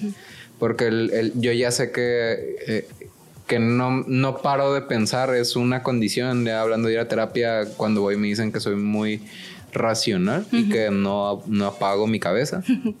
Entonces, el el hecho de hacer ejercicio, tocar un instrumento, o leer un libro, o, estar, porque a veces me, me acuesto en el sillón y no estoy haciendo nada, me doy 15 minutos, es, es como entre una siesta y no. El dolce far niente que dicen los italianos, el dulce placer de no hacer nada. Ándale, este, y hay veces que sí me quedo dormido, pero hay veces que es a huevo, aquí está. Y, y mientras estás trabajando, pues estás concentrado y no le estás dando espacio a la cabeza de procesar las cosas. Entonces, yo también vivo, digo, no sé al ritmo que tú, pero también a mi ritmo en, chinga para acabar pronto. Pero eh, yo siento que tengo como un... Eh, como que siempre me he metido en la cabeza que tengo un ancho de banda limitado como que para mis ideas y una capacidad de energía y de retención en el día limitada. Entonces, como me doy cuenta que ya no estoy al 100, pues me acuesto un rato o me pongo a ver memes. pila, sí. Ajá, y ah, digo, dije ver memes, pero haz de cuenta hacer cosas que, que no me generen estrés, que yo ya las identifico como que quizá me relajan o me distraen y me ayudan a agarrar pila un ratito y puede ser tomar una siesta o, platicar con alguien o, escuchar un podcast o lo que sea y es, ok, ya, eh, ya frené y, y ya pude funcionar. Pero por ejemplo, ahorita comentas de la cuarentena, tengo días que ya no lo hago, pero algo que empecé a hacer fue meditar. Este, creo que le presté el libro a mi hermana, este, Be Here Right Now, creo que se llama, y es el como el, el approach no esotérico o no religioso de meditar, el darte un tiempo a ti mismo, de pensar, el respirar de manera adecuada, el tener una ruta de pensamiento y a lo mejor voy a como que chocar con las ideas de algunas personas, pero a, mí no me sirve el, es que te mereces todo y eres grande y eres fuerte y eres... Las afirmaciones. Ajá, a mí no me sirven. Este, eh, soy severo conmigo y, es plática igual de, cosas que veo con el psicólogo y que es, sí es cierto, pero también me han llevado a donde estoy. Pero sí me sirve las asociaciones con, no sé, cosas de la naturaleza y cosas que me gustan de ella y, y pues cosas que me gustaría hacer en función de lo que me gusta de la naturaleza. Entonces, el, es lo que a mí me ha servido, pero también me relaja y también pues sigo a un científico, Andrew Huberman, que hace experimentos en Harvard, creo. O en Stanford. Pero el punto es que tiene su laboratorio donde tal cual mide el estrés y parte de lo que te platica es este, eh, me lo sé en inglés, que es el path duration y outcome, que si cuando quieres aprender algo nuevo, cuando ya estás grande, este, tienes que tener esos tres elementos para poderlo aprender, porque si no los tienes como adulto, tienes cierta resistencia a la plasticidad en el cerebro para poder llegar a a conclusiones. Entonces, a mí me sirve mucho que cuando estoy haciendo un curso es cuántas horas son, este, la duración, el, el qué tengo que aprender y qué resultado, para qué me va a servir. Yo regularmente me estoy preguntando eso. Para lo que quería llegar es que, por ejemplo, cositas que él menciona, es que es importante respirar profundo por tales y cuales cosas. Y es importante que te dé el sol en la mañana porque de esa manera las, los receptores de luz, creo que naranja o luz del color que sea en, en los ojos, identifica que esa es la mañana y que a partir de ahí recoordinas tu reloj biológico. Tiene otro nombre científico, pero aquí no somos tan fotosíntesis, pero se entiende la idea. Este, el punto es que como que he intentado encontrar maneras de sentirme bien porque yo creo que coincidimos en eso. a mí me pasa que yo me, me pregunto, pues, ¿y para qué todo esto? Pues, o sea, el eh, si, si, al final todo se acaba y me estoy esforzando el doble, el triple, cinco veces más, y a veces que te das cuenta que a otras personas les está yendo mejor para hacer otras cosas, y pues también eso es consecuencia del estrés, pues de un, de un estrés mal manejado y que se van acumulando la pila de caca atrás en donde no lo estás volteando a ver, y para eso es importante, creo yo, los, el darte momentos para ti mismo o misma. ¿Tú tienes alguna práctica de, de cómo lo manejas? Sí, pues me gusta como tomar una pausa, así como dices tú de repente el estar simplemente en el aquí, en la hora, no el mindfulness, es un poquito como, como creo que el inicio de la meditación. Este, me gusta mucho poner música, ese tipo de música como con altas frecuencias y como que me, a veces mm. hasta me acuesto y me, me, viajo nada más con esa música. Este, que más me gusta ahora hacer a, pues como tener hobbies que siempre soñé, ¿sabes? Como que permitirme ser mala en algo al principio, como eh, tienes que pagar el ser el aprendiz. Por ejemplo, ahorita yo a pocas personas le he comentado, pero empecé a tomar clases de canto porque es algo que siempre me ha apasionado y me gusta pero yo no me consideraba buena. Entonces, hasta después de que, de que algunos maestros me dijeron, incluso José Manuel Chu me dijo, no, es que tienes, si eres entonada y si hablas idiomas debes de poder cantar y, yo de verdad, como que todavía no creía, pero dije, no, es que si me lo dice él, tengo tengo que creer, o sea, él sabe, él sabe de esto, él, es maestro de, ópera, él ha estado en tales lugares, en, en la escada y etcétera, entonces como que a veces no, no, no confiaba yo en mí misma y de repente eso siempre me ha ayudado en todos los aspectos, como escuchar a las personas y decir, o sea, a lo mejor yo no tengo esta opinión, pero puedo confiar en esta persona, en esta opinión, a lo mejor tiene razón, ¿no? A lo mejor sí soy buena, a lo mejor sí, sí va por ahí. Y creo que fue como, como el luchar mucho en, en algo que desde niña me decía, no, es que no era buena para cantar y no era buena para cantar. Entonces como que ahora es, no, ¿sabes qué? Me voy a permitir, me voy a permitir ser mala cantando. Y me, me acuerdo que me ponía triste porque pues no me salía igual que a mis otras compañeras y me dijo mi maestra, tan buena ella, me dijo, eh, a ver, ¿cuánto tienen las demás? Y ella decía, un año, tres años, diez años. Y tú, mijita, ¿quieres que te salga? ¿Cuánto llevas tú un mes? Y dije, ok, sí es cierto. En, en un año, en un año, en tres años, yo voy a seguir. A lo mejor voy a cantar como ellas. Y me acordé de una de mis alumnas que me decía que estaba estudiando inglés y me decía, es que yo estoy en el kinder, yo me voy a relajar ya, ya. Y vemos canciones y otras cosas. Y así dije, mira, o sea, como mi alumna, yo a lo mejor en idiomas ya tengo un, un, dominio, ¿no? Ya, ya me siento de cierta manera cómoda y siempre va a haber cosas que me van a retar, pero así, así empezamos todos. O sea, al inicio crees que no eres buena, al inicio apenas vas como que pasito a pasito y para mí así ha sido. Y ahora creo que ya empiezo a notar cositas, pero ya me relajé, pues como yo lo que tengo que hacer es mi esfuerzo y siempre me cuesta al principio como que me bloqueo un poco, pero cuando me relajo es como, ¿no? O sea, ya empieza a salir y empieza a fluir mejor y empiezo a sacar las tareas que me manda la maestra. Y quizás, quizás eh, pronto sí me toque ya sentirme más confiada y cantar algo, ¿no? A lo mejor ya ahí en, en redes o algo, pero por lo pronto es algo que, que, no, que era como que muy mío y que, que lo tenía así como que no lo voy a decir hasta que sea buena, ¿sabes? Pero también es bien bonito compartir porque cuando lo he dicho a otros compañeros me dan tips, me dan ánimos y pues no sé, o sea, no sé por qué en, en, mi caso sí soy como que de repente muy cerrada para, para esas cosas y ahora estoy aprendiendo como a fluir un poquito más y a expresar más y que ya no me dé tanto miedo. Otra cosa que empecé a hacer y apenas llego como dos veces es que me compré unos patines y ya me caí como tres veces. Las rodillas bien raspadas. Me, me, caí de pompis, pero llevaba todas las protecciones. y nomás de donde no está tan protegido. Afortunadamente caímos blandito. Pero ese tipo de cosas, ¿sabes? Como que antes, antes no me gustaba y me frustraba muchísimo si algo no me salía muy bien a la primera porque como, o sea, no soy tan buena y ahora es como, pues al principio nadie es bueno y, y también con ese amor tú también le dices a los alumnos, oye, muy bien, vas bien, ahí poco a poquito. Digo, ¿por qué si yo soy tan paciente con los alumnos, por qué no soy paciente conmigo? Porque no me voy a tener ese mismo cariño y esa misma atención y esos mismos cuidados. Entonces, me estoy permitiendo tener esos hobbies y, y ser consistente y no como que saturarme de mil cosas para poder tener esa constancia. Por ejemplo, la de las clases está fácil porque ya tienes tus clases agendadas cada semana. Lo de la patinada se me hace más difícil porque ya hasta me di cuenta que soy peligrosa. Andar sola patinando es muy peligroso cuando no sabes frenar. Ya diciéndole a la gente, párenme, párenme. Ocupas protector bucal, ¿no? Así, para no romper de los dientes al caer.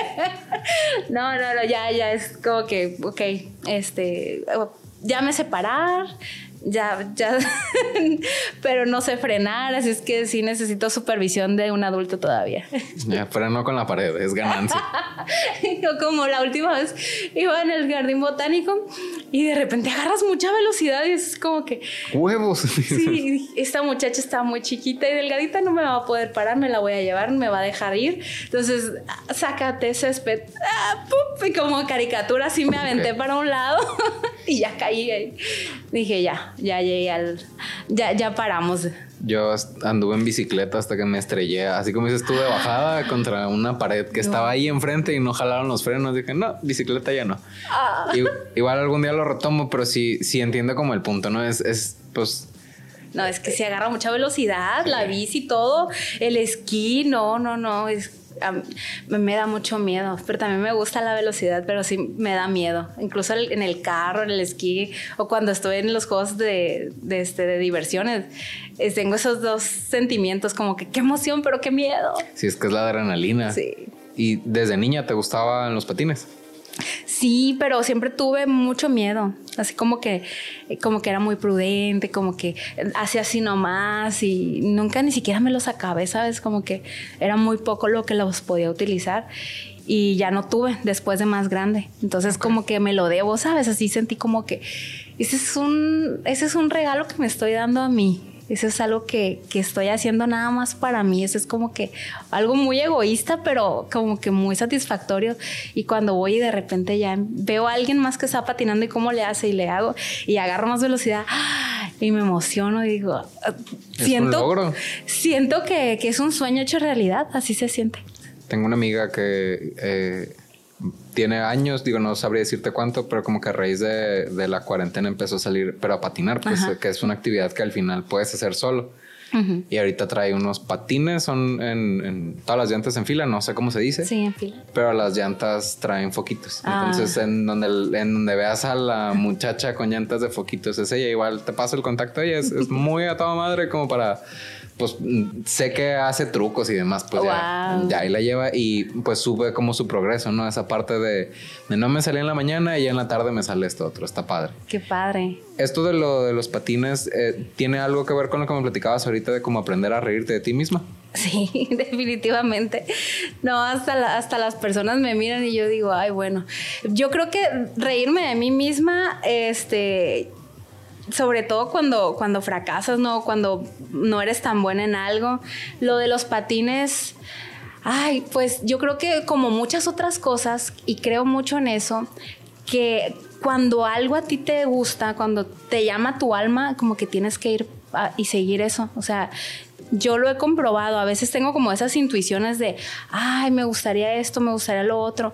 Y era como cuando conectan los puntos, ¿no? Porque está muy random mi perfil, o sea, soy comercio internacional y he estado haciendo cosas administrativas, pero también un poco creativas y con relaciones públicas y los idiomas y al final del día todo esto funciona. O sea, de repente en diferentes roles, mm, este, del, de jóvenes, este, y del TEC, pues del TEC me traigo maestros que pueden dar las clases y luego de repente conecto a alguien y luego le digo, ah, este, ah, necesitas una persona que te lleve esto, déjate paso dos proveedores, o sea, como que es esa conexión y de reírme de mí misma, híjole, es que no te queda de otra porque en, mi caso es como a veces te pasan tantas cosas y a veces tienes un día en el que te levantas con el pie izquierdo y todo te sale mal y dices, pues ya, mejor me río, o sea, de verdad.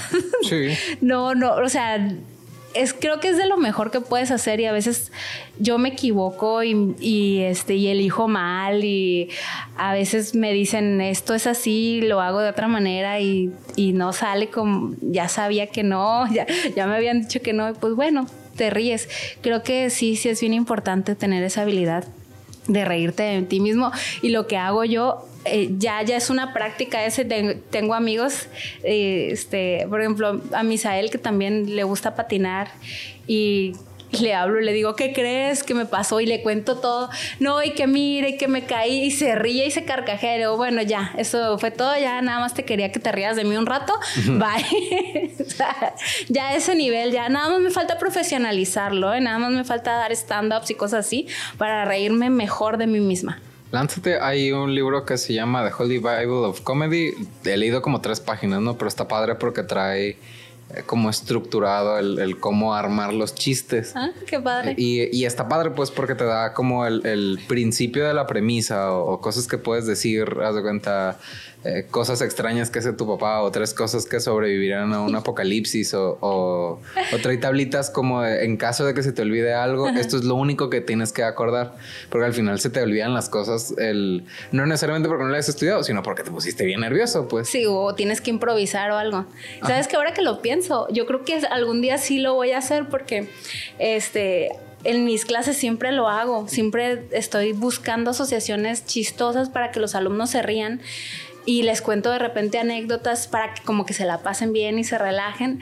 Y ahí los tengo bien entretenidos, este, pero les da risa pues, o sea, de repente les da risa con las cosas que salgo, de que estoy explicando la pronunciación del sonido del francés y de repente le digo, es como liu, y, como la banda del recodo y todos se ríen, pero se acuerdan, porque en algún momento yo, yo este, entendí que entre más divertido era, o sea, más podías recordarlo. Si algo te impactaba mucho o te daba mucha gracia, eso se quedaba como una imprenta en tu mente. Es que son asociaciones emocionales, pues al final, pues como las rupturas de corazón, te pones bien, bien triste y te acuerdas de esa vez que pasó, que fulanito, que fulanita. Y cuando escuchas la canción y... Ándale, y empiezan a, a derramar las lágrimas de Ruperta o de la mancha, es que nada más tiene un ojo. Este ¿Qué te iba a decir? Sí, es, es bien importante el tema de las asociaciones. yo me he dado cuenta que eh, escucho mucho contenido en internet, pero de lo que más escucho son cosas de comedia. Entonces, tengo la costumbre de que cuando me están platicando algo, este... ¿Piensas en un meme? Eh, pienso en decir alguna tontera. Pues, por ejemplo, ah. ahorita que, que, me hablaste, soy perito traductor, el, el cuando dices, este, no sabía con qué se come y con qué se hace y te lanzo el, el o, a quién ladrarle, desde que te presenté como que en la cabeza dije, en algún lugar lo voy a meter. Igual el, tema de, eh, por decir, de de traducciones medio extrañas, pues que ves justo el, tema del meme de, que le ponen el nombre a los platillos mm, y, que es este menudo y abajo dice often. Entonces hago esas sesiones en mi cabeza por el... No digo que sea un súper comediante o súper chistoso, pero a mí me hacen gracia, pues entonces siempre traigo como que el, el chip de estar buscando a ver qué pendejada digo que haga reír y la verdad es que no a todo el mundo le hace gracia. Hay, hay gente que me dice, ya hombre, vamos a tener una plática en serio y yo es que no puedo. este salvo que sea juntas con clientes y me pasa, pues que eh, como Cosmo en Los Padrinos Mágicos que Pudín y, porque me acordé de la caricatura, pues, o sea, y son, son tonteras y hay veces que mientras no sea una corrientada, porque pues también tengo una lista larga de corrientadas que de repente se me ocurren, es el, intento hacer el chiste y hay veces que pega en la junta y ya vuelves más, más suave la conversación. Sí, relaja el ambiente, sí. Y también me gustaría, de hecho, el, libro lo tengo pues porque dije, estaría chido un día el, cómo implementarlo más. Mm, por ejemplo, de, esta plática en particular, me da gusto que te rías porque regularmente meto el chiste y hay veces que no lo cachan y digo, bueno, no me voy a reír porque va a haber que explicarlo y vamos a quedar mal todos a cuadro.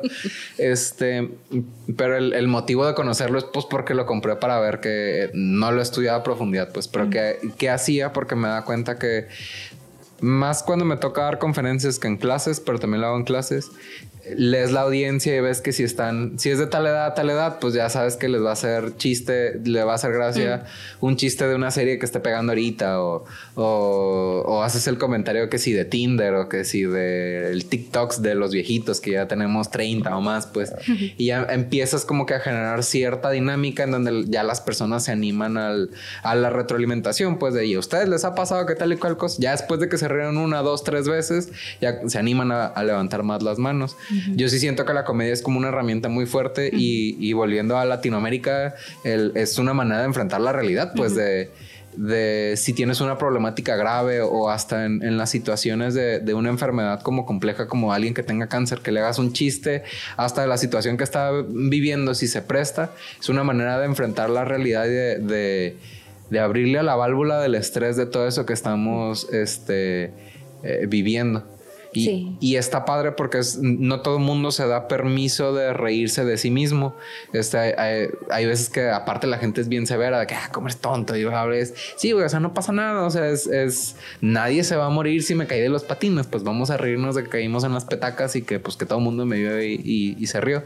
Al final, eh, creo yo que muchas cosas de la vida son las anécdotas. O sea, que lo que al final uno se lleva es eh, pues esas risas que tuviste, esas veces que conectaste con las personas, esas veces que, que dejaste un granito de arena positivo. Y se me hace padre que tengas este, como esa postura de, de cómo aportar, que es activamente y que es auténtico en ti el, el, cómo voy a aportar a esta asociación o, o, a mi trabajo, a las demás actividades que tengo y que tienes como una curiosidad genuina de pues, convivir con la gente y de, de, hacer relaciones con personas pues para que eh, puedan suceder cosas que no pudieran suceder por una, una brecha de idioma. Este, y yo creo que ya de las últimas preguntas para ir eh, cerrando, pues te gusta cantar, música que recomiendes. Música que recomiende. Como el último que estás escuchando en Spotify, este, no sé, Grupo Marrano o algo así. Pues mira, siempre recomiendo música en francés. creo que hay una, hay una cantante que me fascina que se llama Zaz. Se escribe Z-A-Z, como Zaz. Este, ella me gusta mucho, canta algunas canciones de su autoría, pero también ha adaptado unas de, Edith Piaf, que es la voz de Francia. Entonces, este, tiene una canción muy alegre que me pone de buenas y que me levanto con ella y con esa empiezo la rutina, la de... ¿Cómo va? No, no, no, no. Je veux, así se llama, Je veux. Je veux la vie, la joie de la bonne humor. Está padrísima. Además que ves como que una escena así muy parisina y en la calle.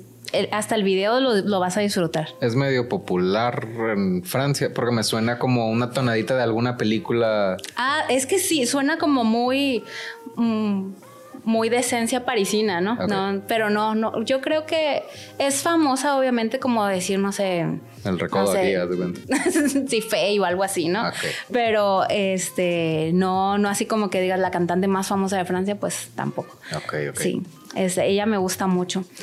Y ¿qué más? ¿Qué más este?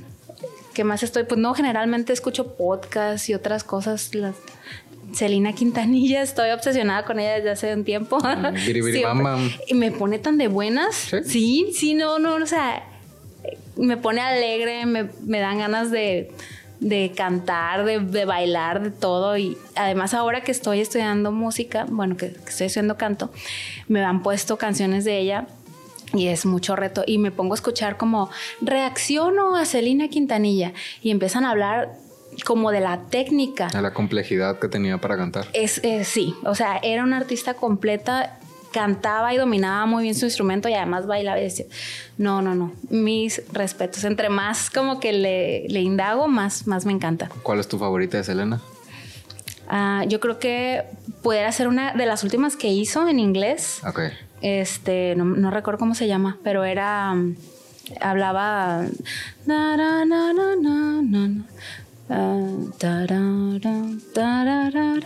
¿Cómo te acuerdas? Me suena, sí, pero no sé cómo se llama. Dream, of- Dream About You. Ok, ok. Ya me acordé. Te gustan más como romanticonas, pues no tan Tex-Mex. Ah, no, sí, esas son las que me encantan, las de Tex-Mex, pero esa es así como muy bonita. El Lionel Richie también. Lo pongo y, ah, o sea, me, me sueño. O sea, es- esos son mis hits ahorita.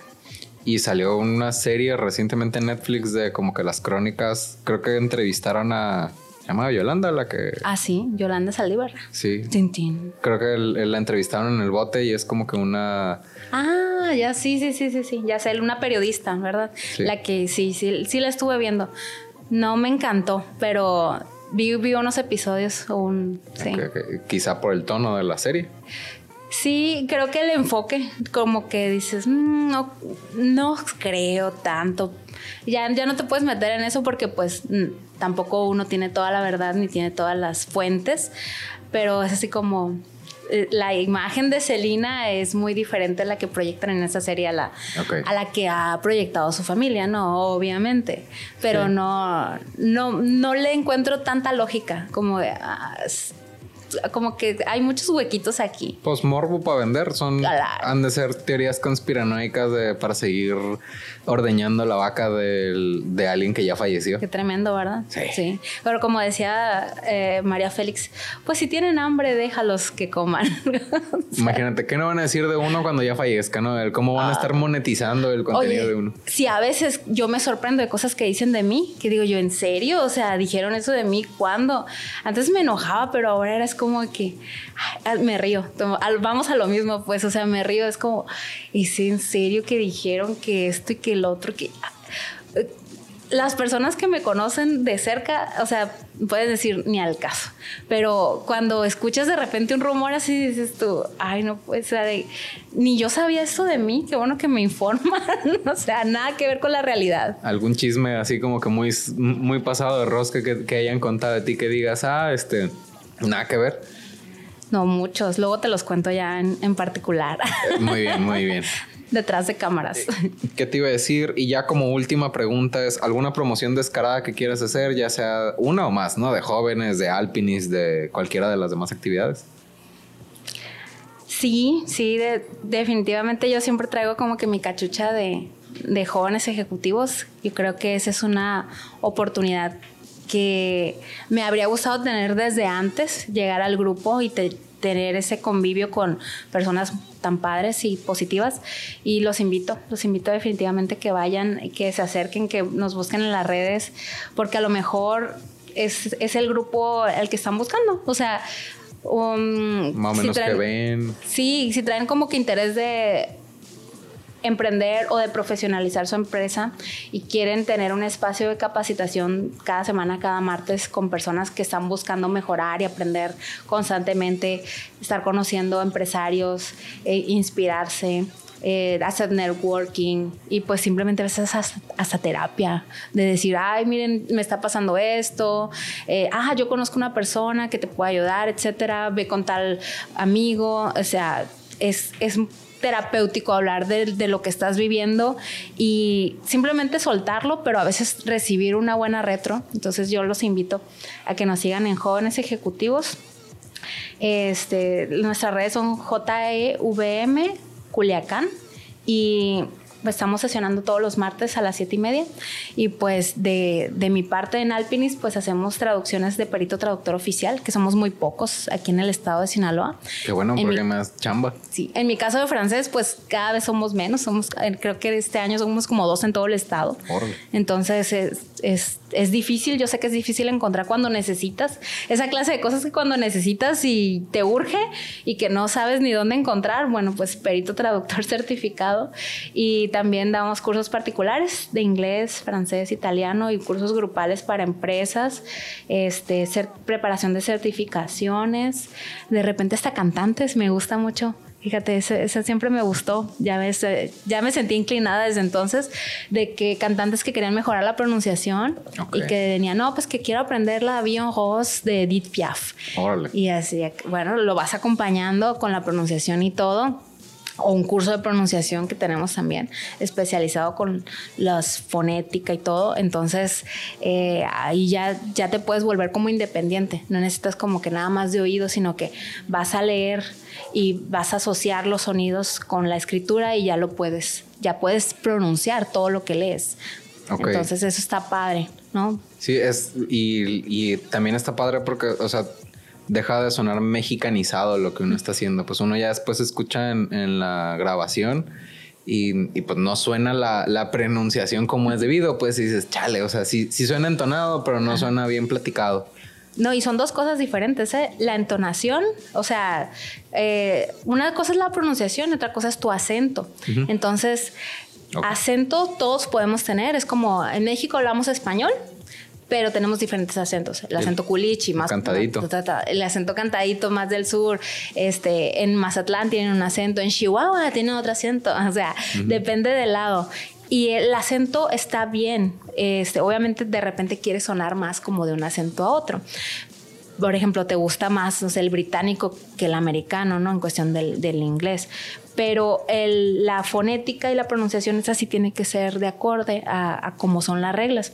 Eso sí lo tenemos que respetar. Entonces no pasa mucho, no pasa nada si tienes un acentito así como que una tonadita, pero sí tienes que, cuando veas, por ejemplo, en el francés, este, voilà, ¿no?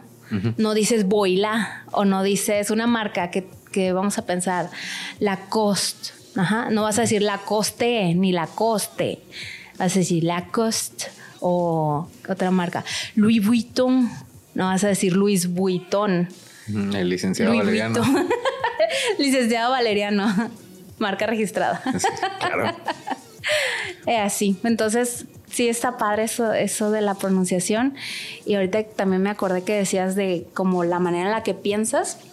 Cuando estás hablando un idioma y estás estructurando, piensas de otra manera. O sea, tu cerebro gira de manera más estructurada o de manera más creativa, dependiendo del idioma que estés, que, en el que estés pensando y procesando las palabras. O sea, los japoneses son muy estructurados, el alemán es un idioma súper estructurado, pero el francés, todos los idiomas romance, el español, el italiano, el portugués, son, son idiomas más creativos y más fluidos. Más fluidos, más, suenan más bonitos, están pensados más en, en la función fonética. Entonces, no piensas igual, ¿no? Al, pensar en español que al pensar en japonés o alemán. Ok. Sí, tengo la noción porque he visto como la distribución de cómo es la gramática, pero hasta no hablarlo, no, mm, lo más cerca que tengo de eso es con el inglés, ¿no? Que eh, si los, por decir, si la, el verb to be, por decir, eh, que es el mismo, el sin el he o el she, es, es, la misma el resto de la oración. Cambia mucho en la visión ahora que estás hablando de ciertas cosas o el que si los adjetivos o las palabras tienden a ser, los verbos tienden a ser más cortos o es más fácil este, la conjugación con los ing y demás, como que lo vuelve un idioma eficiente a la hora de estarlo hablando y quizá puede ser una de las razones por las que se está haciendo popular. Pero igual... como lo que acabas de comentar de los alemanes y los japoneses, ¿no? El, cómo, habla, cómo hablan y cómo hablamos como que eh, encuadra el cómo es el mundo. Y eso es bien padre, cómo te hace una persona más flexible y más tolerante. Ah, yo, yo lo creo en los idiomas. Cuando aprendes un idioma, no solamente es la gramática, el verbo, el, vocabulario, sino la cultura, sino también el que vas a, lo mejor a viajar, vas a probar la gastronomía, vas a conocer a las personas, vas a ver las tradiciones, las costumbres. Entonces, de repente a mí me ha sorprendido mucho como, ah, wow, es tan diferente allá. Eso me encantaba desde el inicio. Y cuando me tocó vivir en Francia, sentía que llegué a otro planeta, porque todo era muy diferente.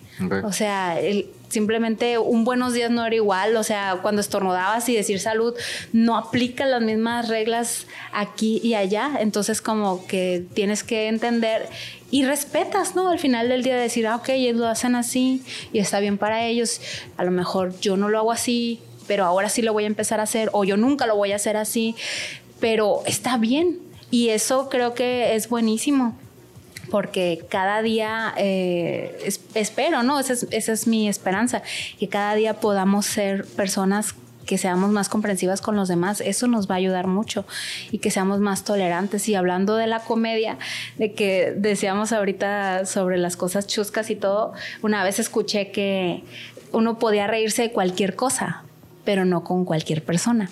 Entonces, por ejemplo, a mí me, me da me da mucha gracia de repente reírme de algo, pero sé que simplemente un meme lo veo, ah, se lo voy a mandar a tal, pero a tal no se lo voy a mandar porque va a decir que no, que, que, que no le gustó, que no le gustan los gatos, o sea, cosas así que dices tú, bueno. Esta subida de tono. Este, este sí es para esta persona y este no, este sí me va a entender el humor y este no.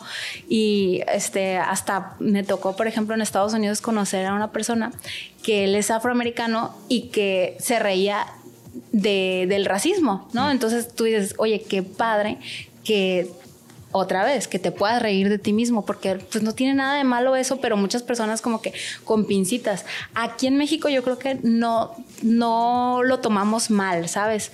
O sea, creo que en Estados Unidos hay un racismo más como sistematizado. Más fuerte, sí. más. Y, y, más, ¿cómo te diría? Obviamente lo vivieron más y, y tiene como que una, una herida muy fuerte. Y acá no, acá en México es como hasta le ponen a, la marca del panecito, ¿no? Y, a la marca del, ah. restaurante y de la panadería y de todo y no pasa nada, ¿no? Es como que, pues ah, qué buena onda, qué buena onda. O es el apodo del compa, pues el negrito o el negro. Sí, pues. o que dicen el morenito y todo. Entonces aquí como que es muy relax, pero en Estados Unidos es como como que no, o sea, ni siquiera digas la palabra, o sea, si no dices afroamericano está muy mal visto y etcétera. Entonces así como que está, está bien chistoso, ¿no? Que alguien se ría de eso y que haga chistes de eso y como que bajaba la tensión y decías, bueno, pues es que... En, por ejemplo, en Francia, yo me daba cuenta que algunas personas decían, ay, que el, el, negro, el asiático, no sé qué, el latino, y no lo veían mal. Yo no sé si en todos lados, pero por lo menos en la región donde yo vivía, era así como, como que no se sentían mm, mal. No era peyorativo. no, no, no, o sea, no era mal visto, ¿sabes? Como exactamente, no, no los hacían menos ni nada. Entonces, pues por eso creo que también el, humor y, la tolerancia es como bien importante en, en lo que viene, ¿no? O sea, en, en, nuestro, en nuestro futuro, si si no estamos como que abiertos a todo lo que pasa fuera del rancho, este, pues no sé, o sea, ¿cómo, vamos a entender, no? O sea, ¿cómo vamos a Y por eso yo creo que hay tantas guerras y por eso creo, creo que hay tantos, como que ver por el, por el beneficio de uno y por, este, por no ver el punto de vista del otro y la tolerancia y el respeto, porque no, no hemos llegado como a ese nivel de comprensión de decir, no, pues está bien lo que hace él, pero pues a lo respeto, a lo mejor no lo haría o a lo mejor mm, mientras no sea algo como que grave y etcétera.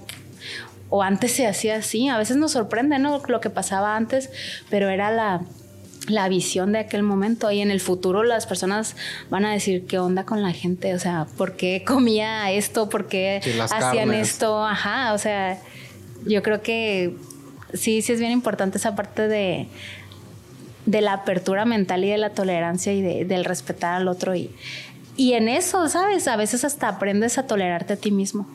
O sea, a ser paciente contigo mismo. Te empiezas a dar cuenta que a lo mejor lo que te choca en otra persona es parte de uno mismo. creo yo que parte del progreso es, pues sí hay que tener, creo yo, quizá una agenda de a dónde queremos llegar, pero pues un compromiso de, de apuntar todos en la misma dirección, pues del, del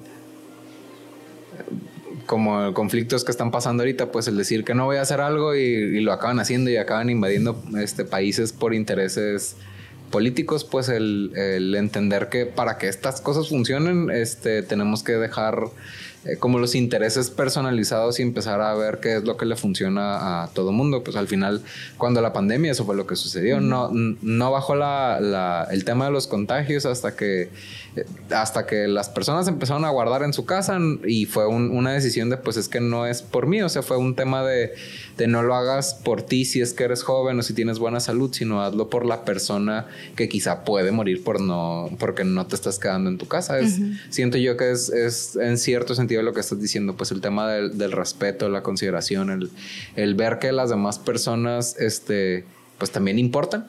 Este, por ejemplo, algo, que a mí como que de repente me pongo medio filosófico que me llama la atención es eh, en inglés al menos matter es materia e importancia y en español son dos palabras totalmente diferentes. Entonces, el, dependiendo del contexto de lo que estás diciendo cambia mucho la palabra, pero debe haber alguna asociación en la, en la cabeza de las personas de que si son materia importan. Sí, yo a veces les hago esas, esas como figuraciones de conceptos a los alumnos. Les digo, mira, es que el idioma a veces eh, tienes que entender como esa parte muy básica y muy intuitiva. Yo les digo, mira, es que el inglés proviene del alemán y en aquel entonces el alemán, pues que tenía tres palabras, o sea, decía eh, madera y luego madera para sentarse y madera para, para comer y madera para, o sea, iba transformando la, una palabra muy básica a, como el complemento de las palabras. Entonces era como muchas ideas. Es la idea, esto, es lo que te quiero expresar. Entonces, mm, es como les digo, maquillaje, make-up, hacerse para arriba. Entonces, pues sí te levanta. Y entonces les hago una similitud rara que les da risa, pero que se acuerdan. Pero les digo, es que imagínate la idea, o sea, más o menos a qué se refiere. Y llega un momento en que lo logran hacer. Dicen, ah, es que está diciendo que, que su amor es cálido, entonces eh, como que ya lo traducen, ¿no? A decir, a una parte más filosófica. en el español tenemos muchas palabras para expresar lo mismo y para expresarlo más poéticamente. Ah, es que su amor es cálido, es tan tierno, es como... Y empieza a poner muchos sinónimos y, ah, que ya entendiste, ¿no? O sea, ese era el contexto y ya es la idea, o sea, nada más quédate con la idea.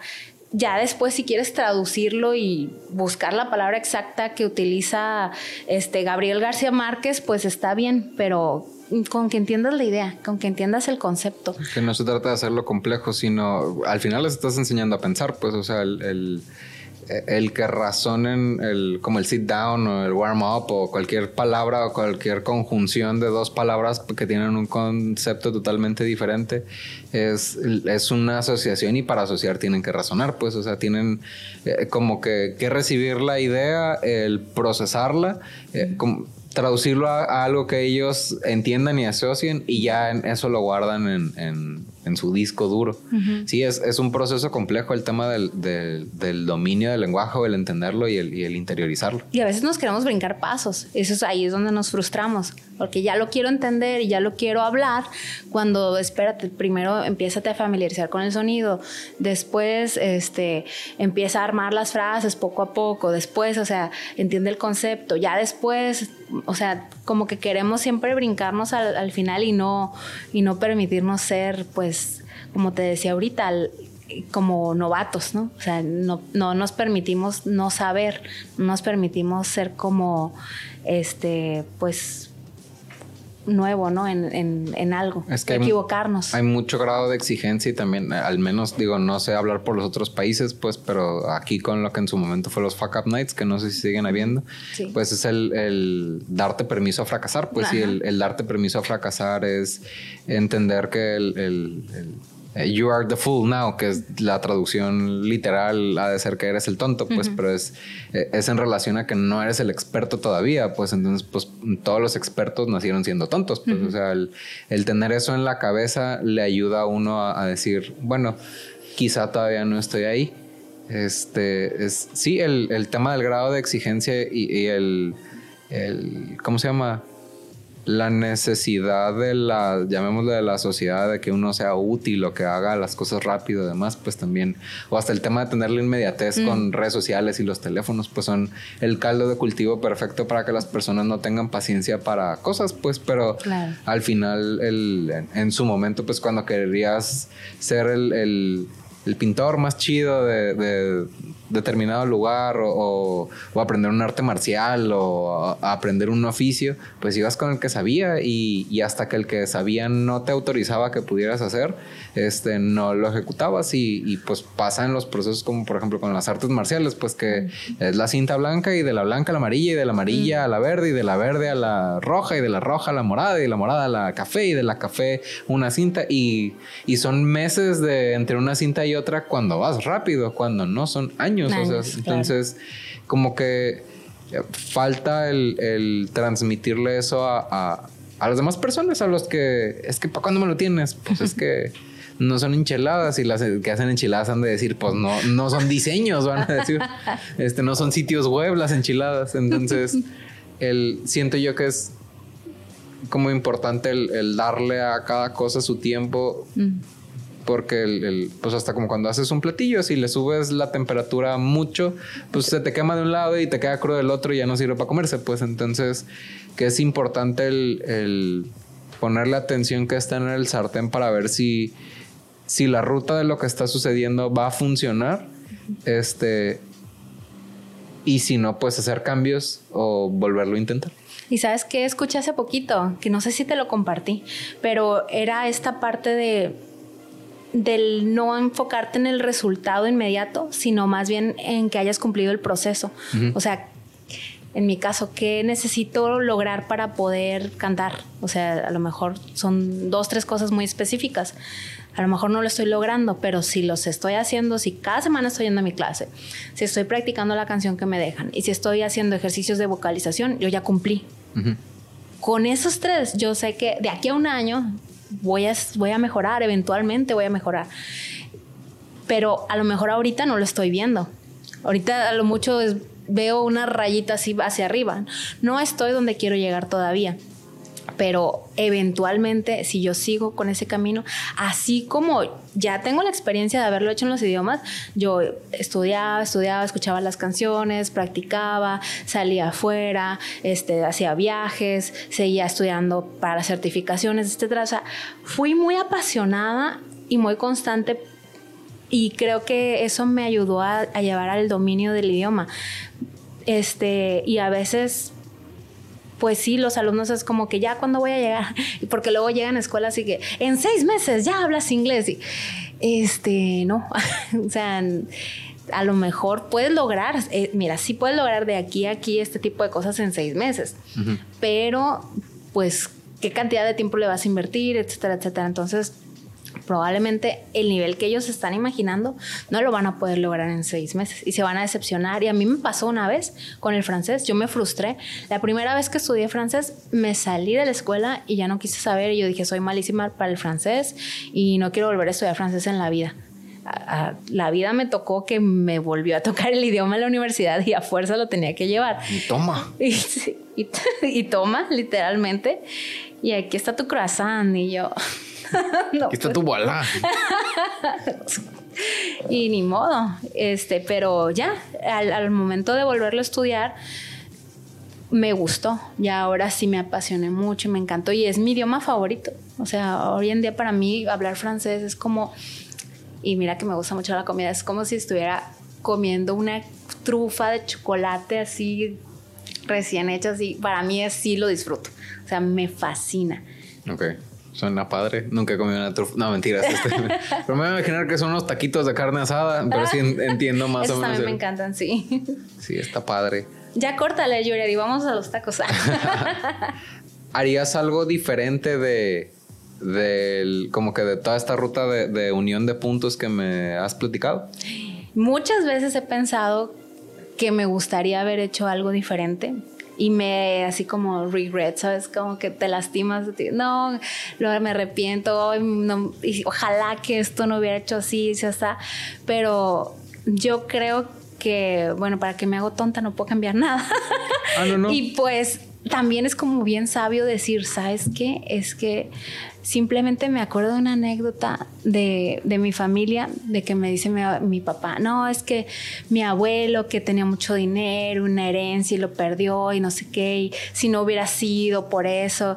Y me acuerdo que una vez lo platiqué con el psicólogo y, yo traía como que me, me, enganché como con eso que me vendió mi papá. Ah, sí, es que seríamos ricos ahorita.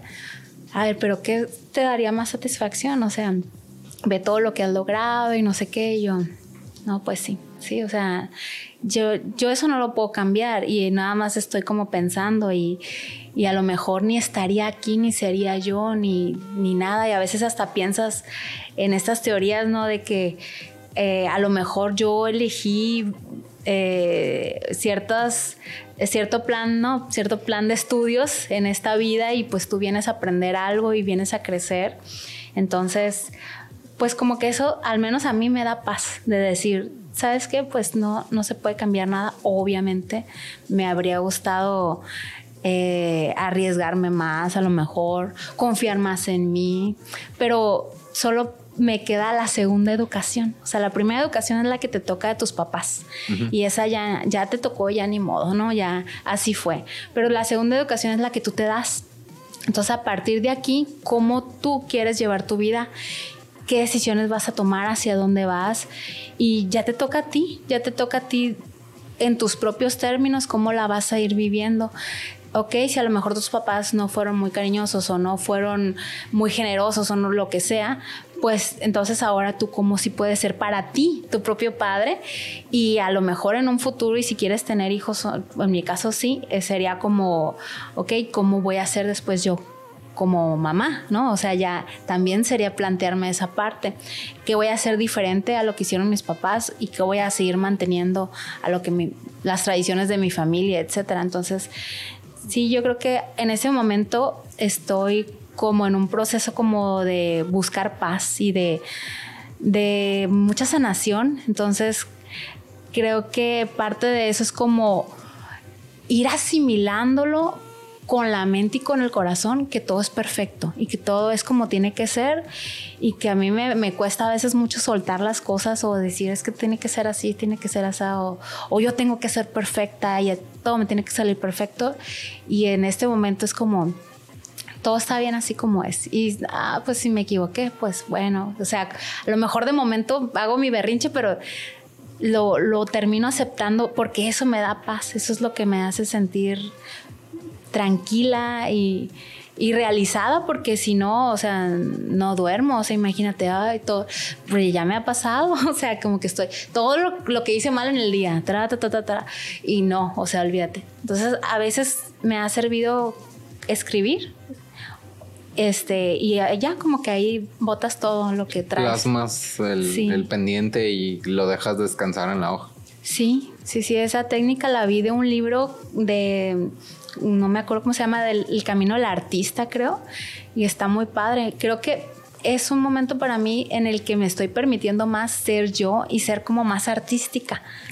Y como que no, no tanto escuchar el ruido de afuera, sino como que ir sintiendo cuál es mi ritmo y, y cuál es mi camino y como que lo que realmente a mí me hace sentido y este, ir por ahí. Entonces, este, sí, yo creo que si, si lo contestara de alguna manera, sería ser menos estricta conmigo y ser, este, animarme más y ser, ser más amable. O sea, yo creo que sí, yo creo que hubiera sido niña fantasía y talento. sábados de carrusel. Sí, me hubiera animado. Mm, nunca es tarde. Bueno, a lo mejor para niñas sí, pero en cualquier otro concurso, abre tu concurso en Jóvenes Ejecutivos de Antimercadotecnia. La pasarela ejecutiva. Ándale. Y te pones como ganadora desde el principio y listo. Oye, muy poquitas personas lo saben, pero yo participé en Nuestra Belleza Sinaloa. ¿A poco? Sí, salía en el periódico y todo. Pero lo como que me, me, o sea, era algo que yo quería, como te digo, se me hacía muy bonito de niña. Este, y siempre me ha gustado, ¿no? Como esta parte del modelaje y así.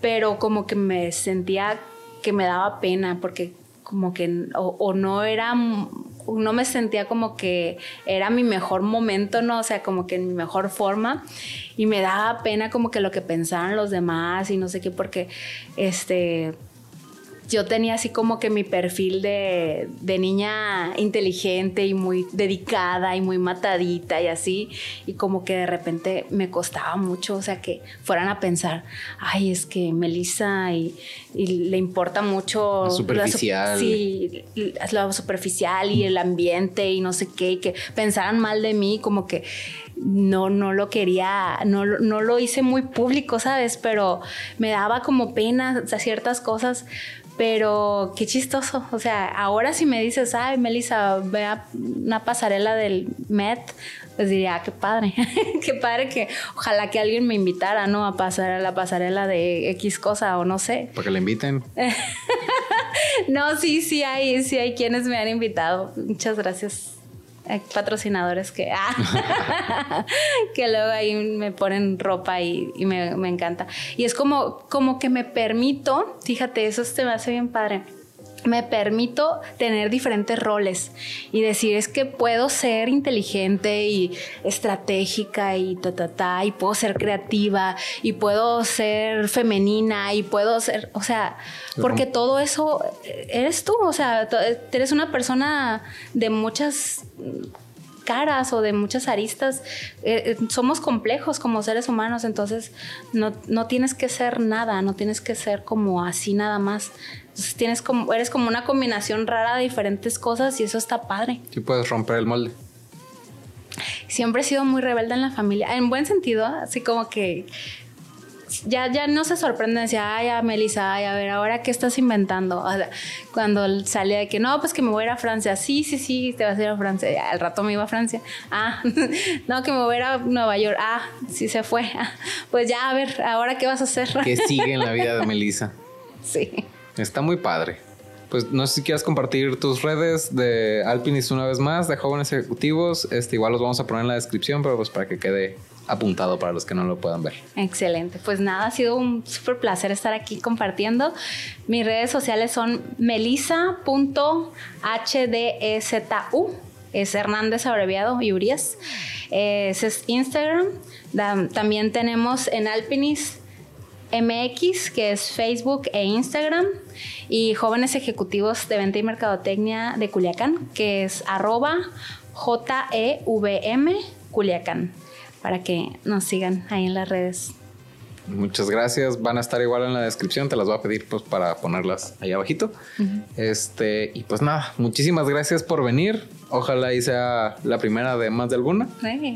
Este, yo soy José Yuriar. Eh, les recuerdo suscribirse y darle like. Nos sirven las suscripciones. Se los agradezco. Por ahí las métricas me dicen que el doble de personas ven los videos de las que tienen, ¿cómo se dice? Que tienen suscripción. Entonces, ah. pues nada, les cuesta.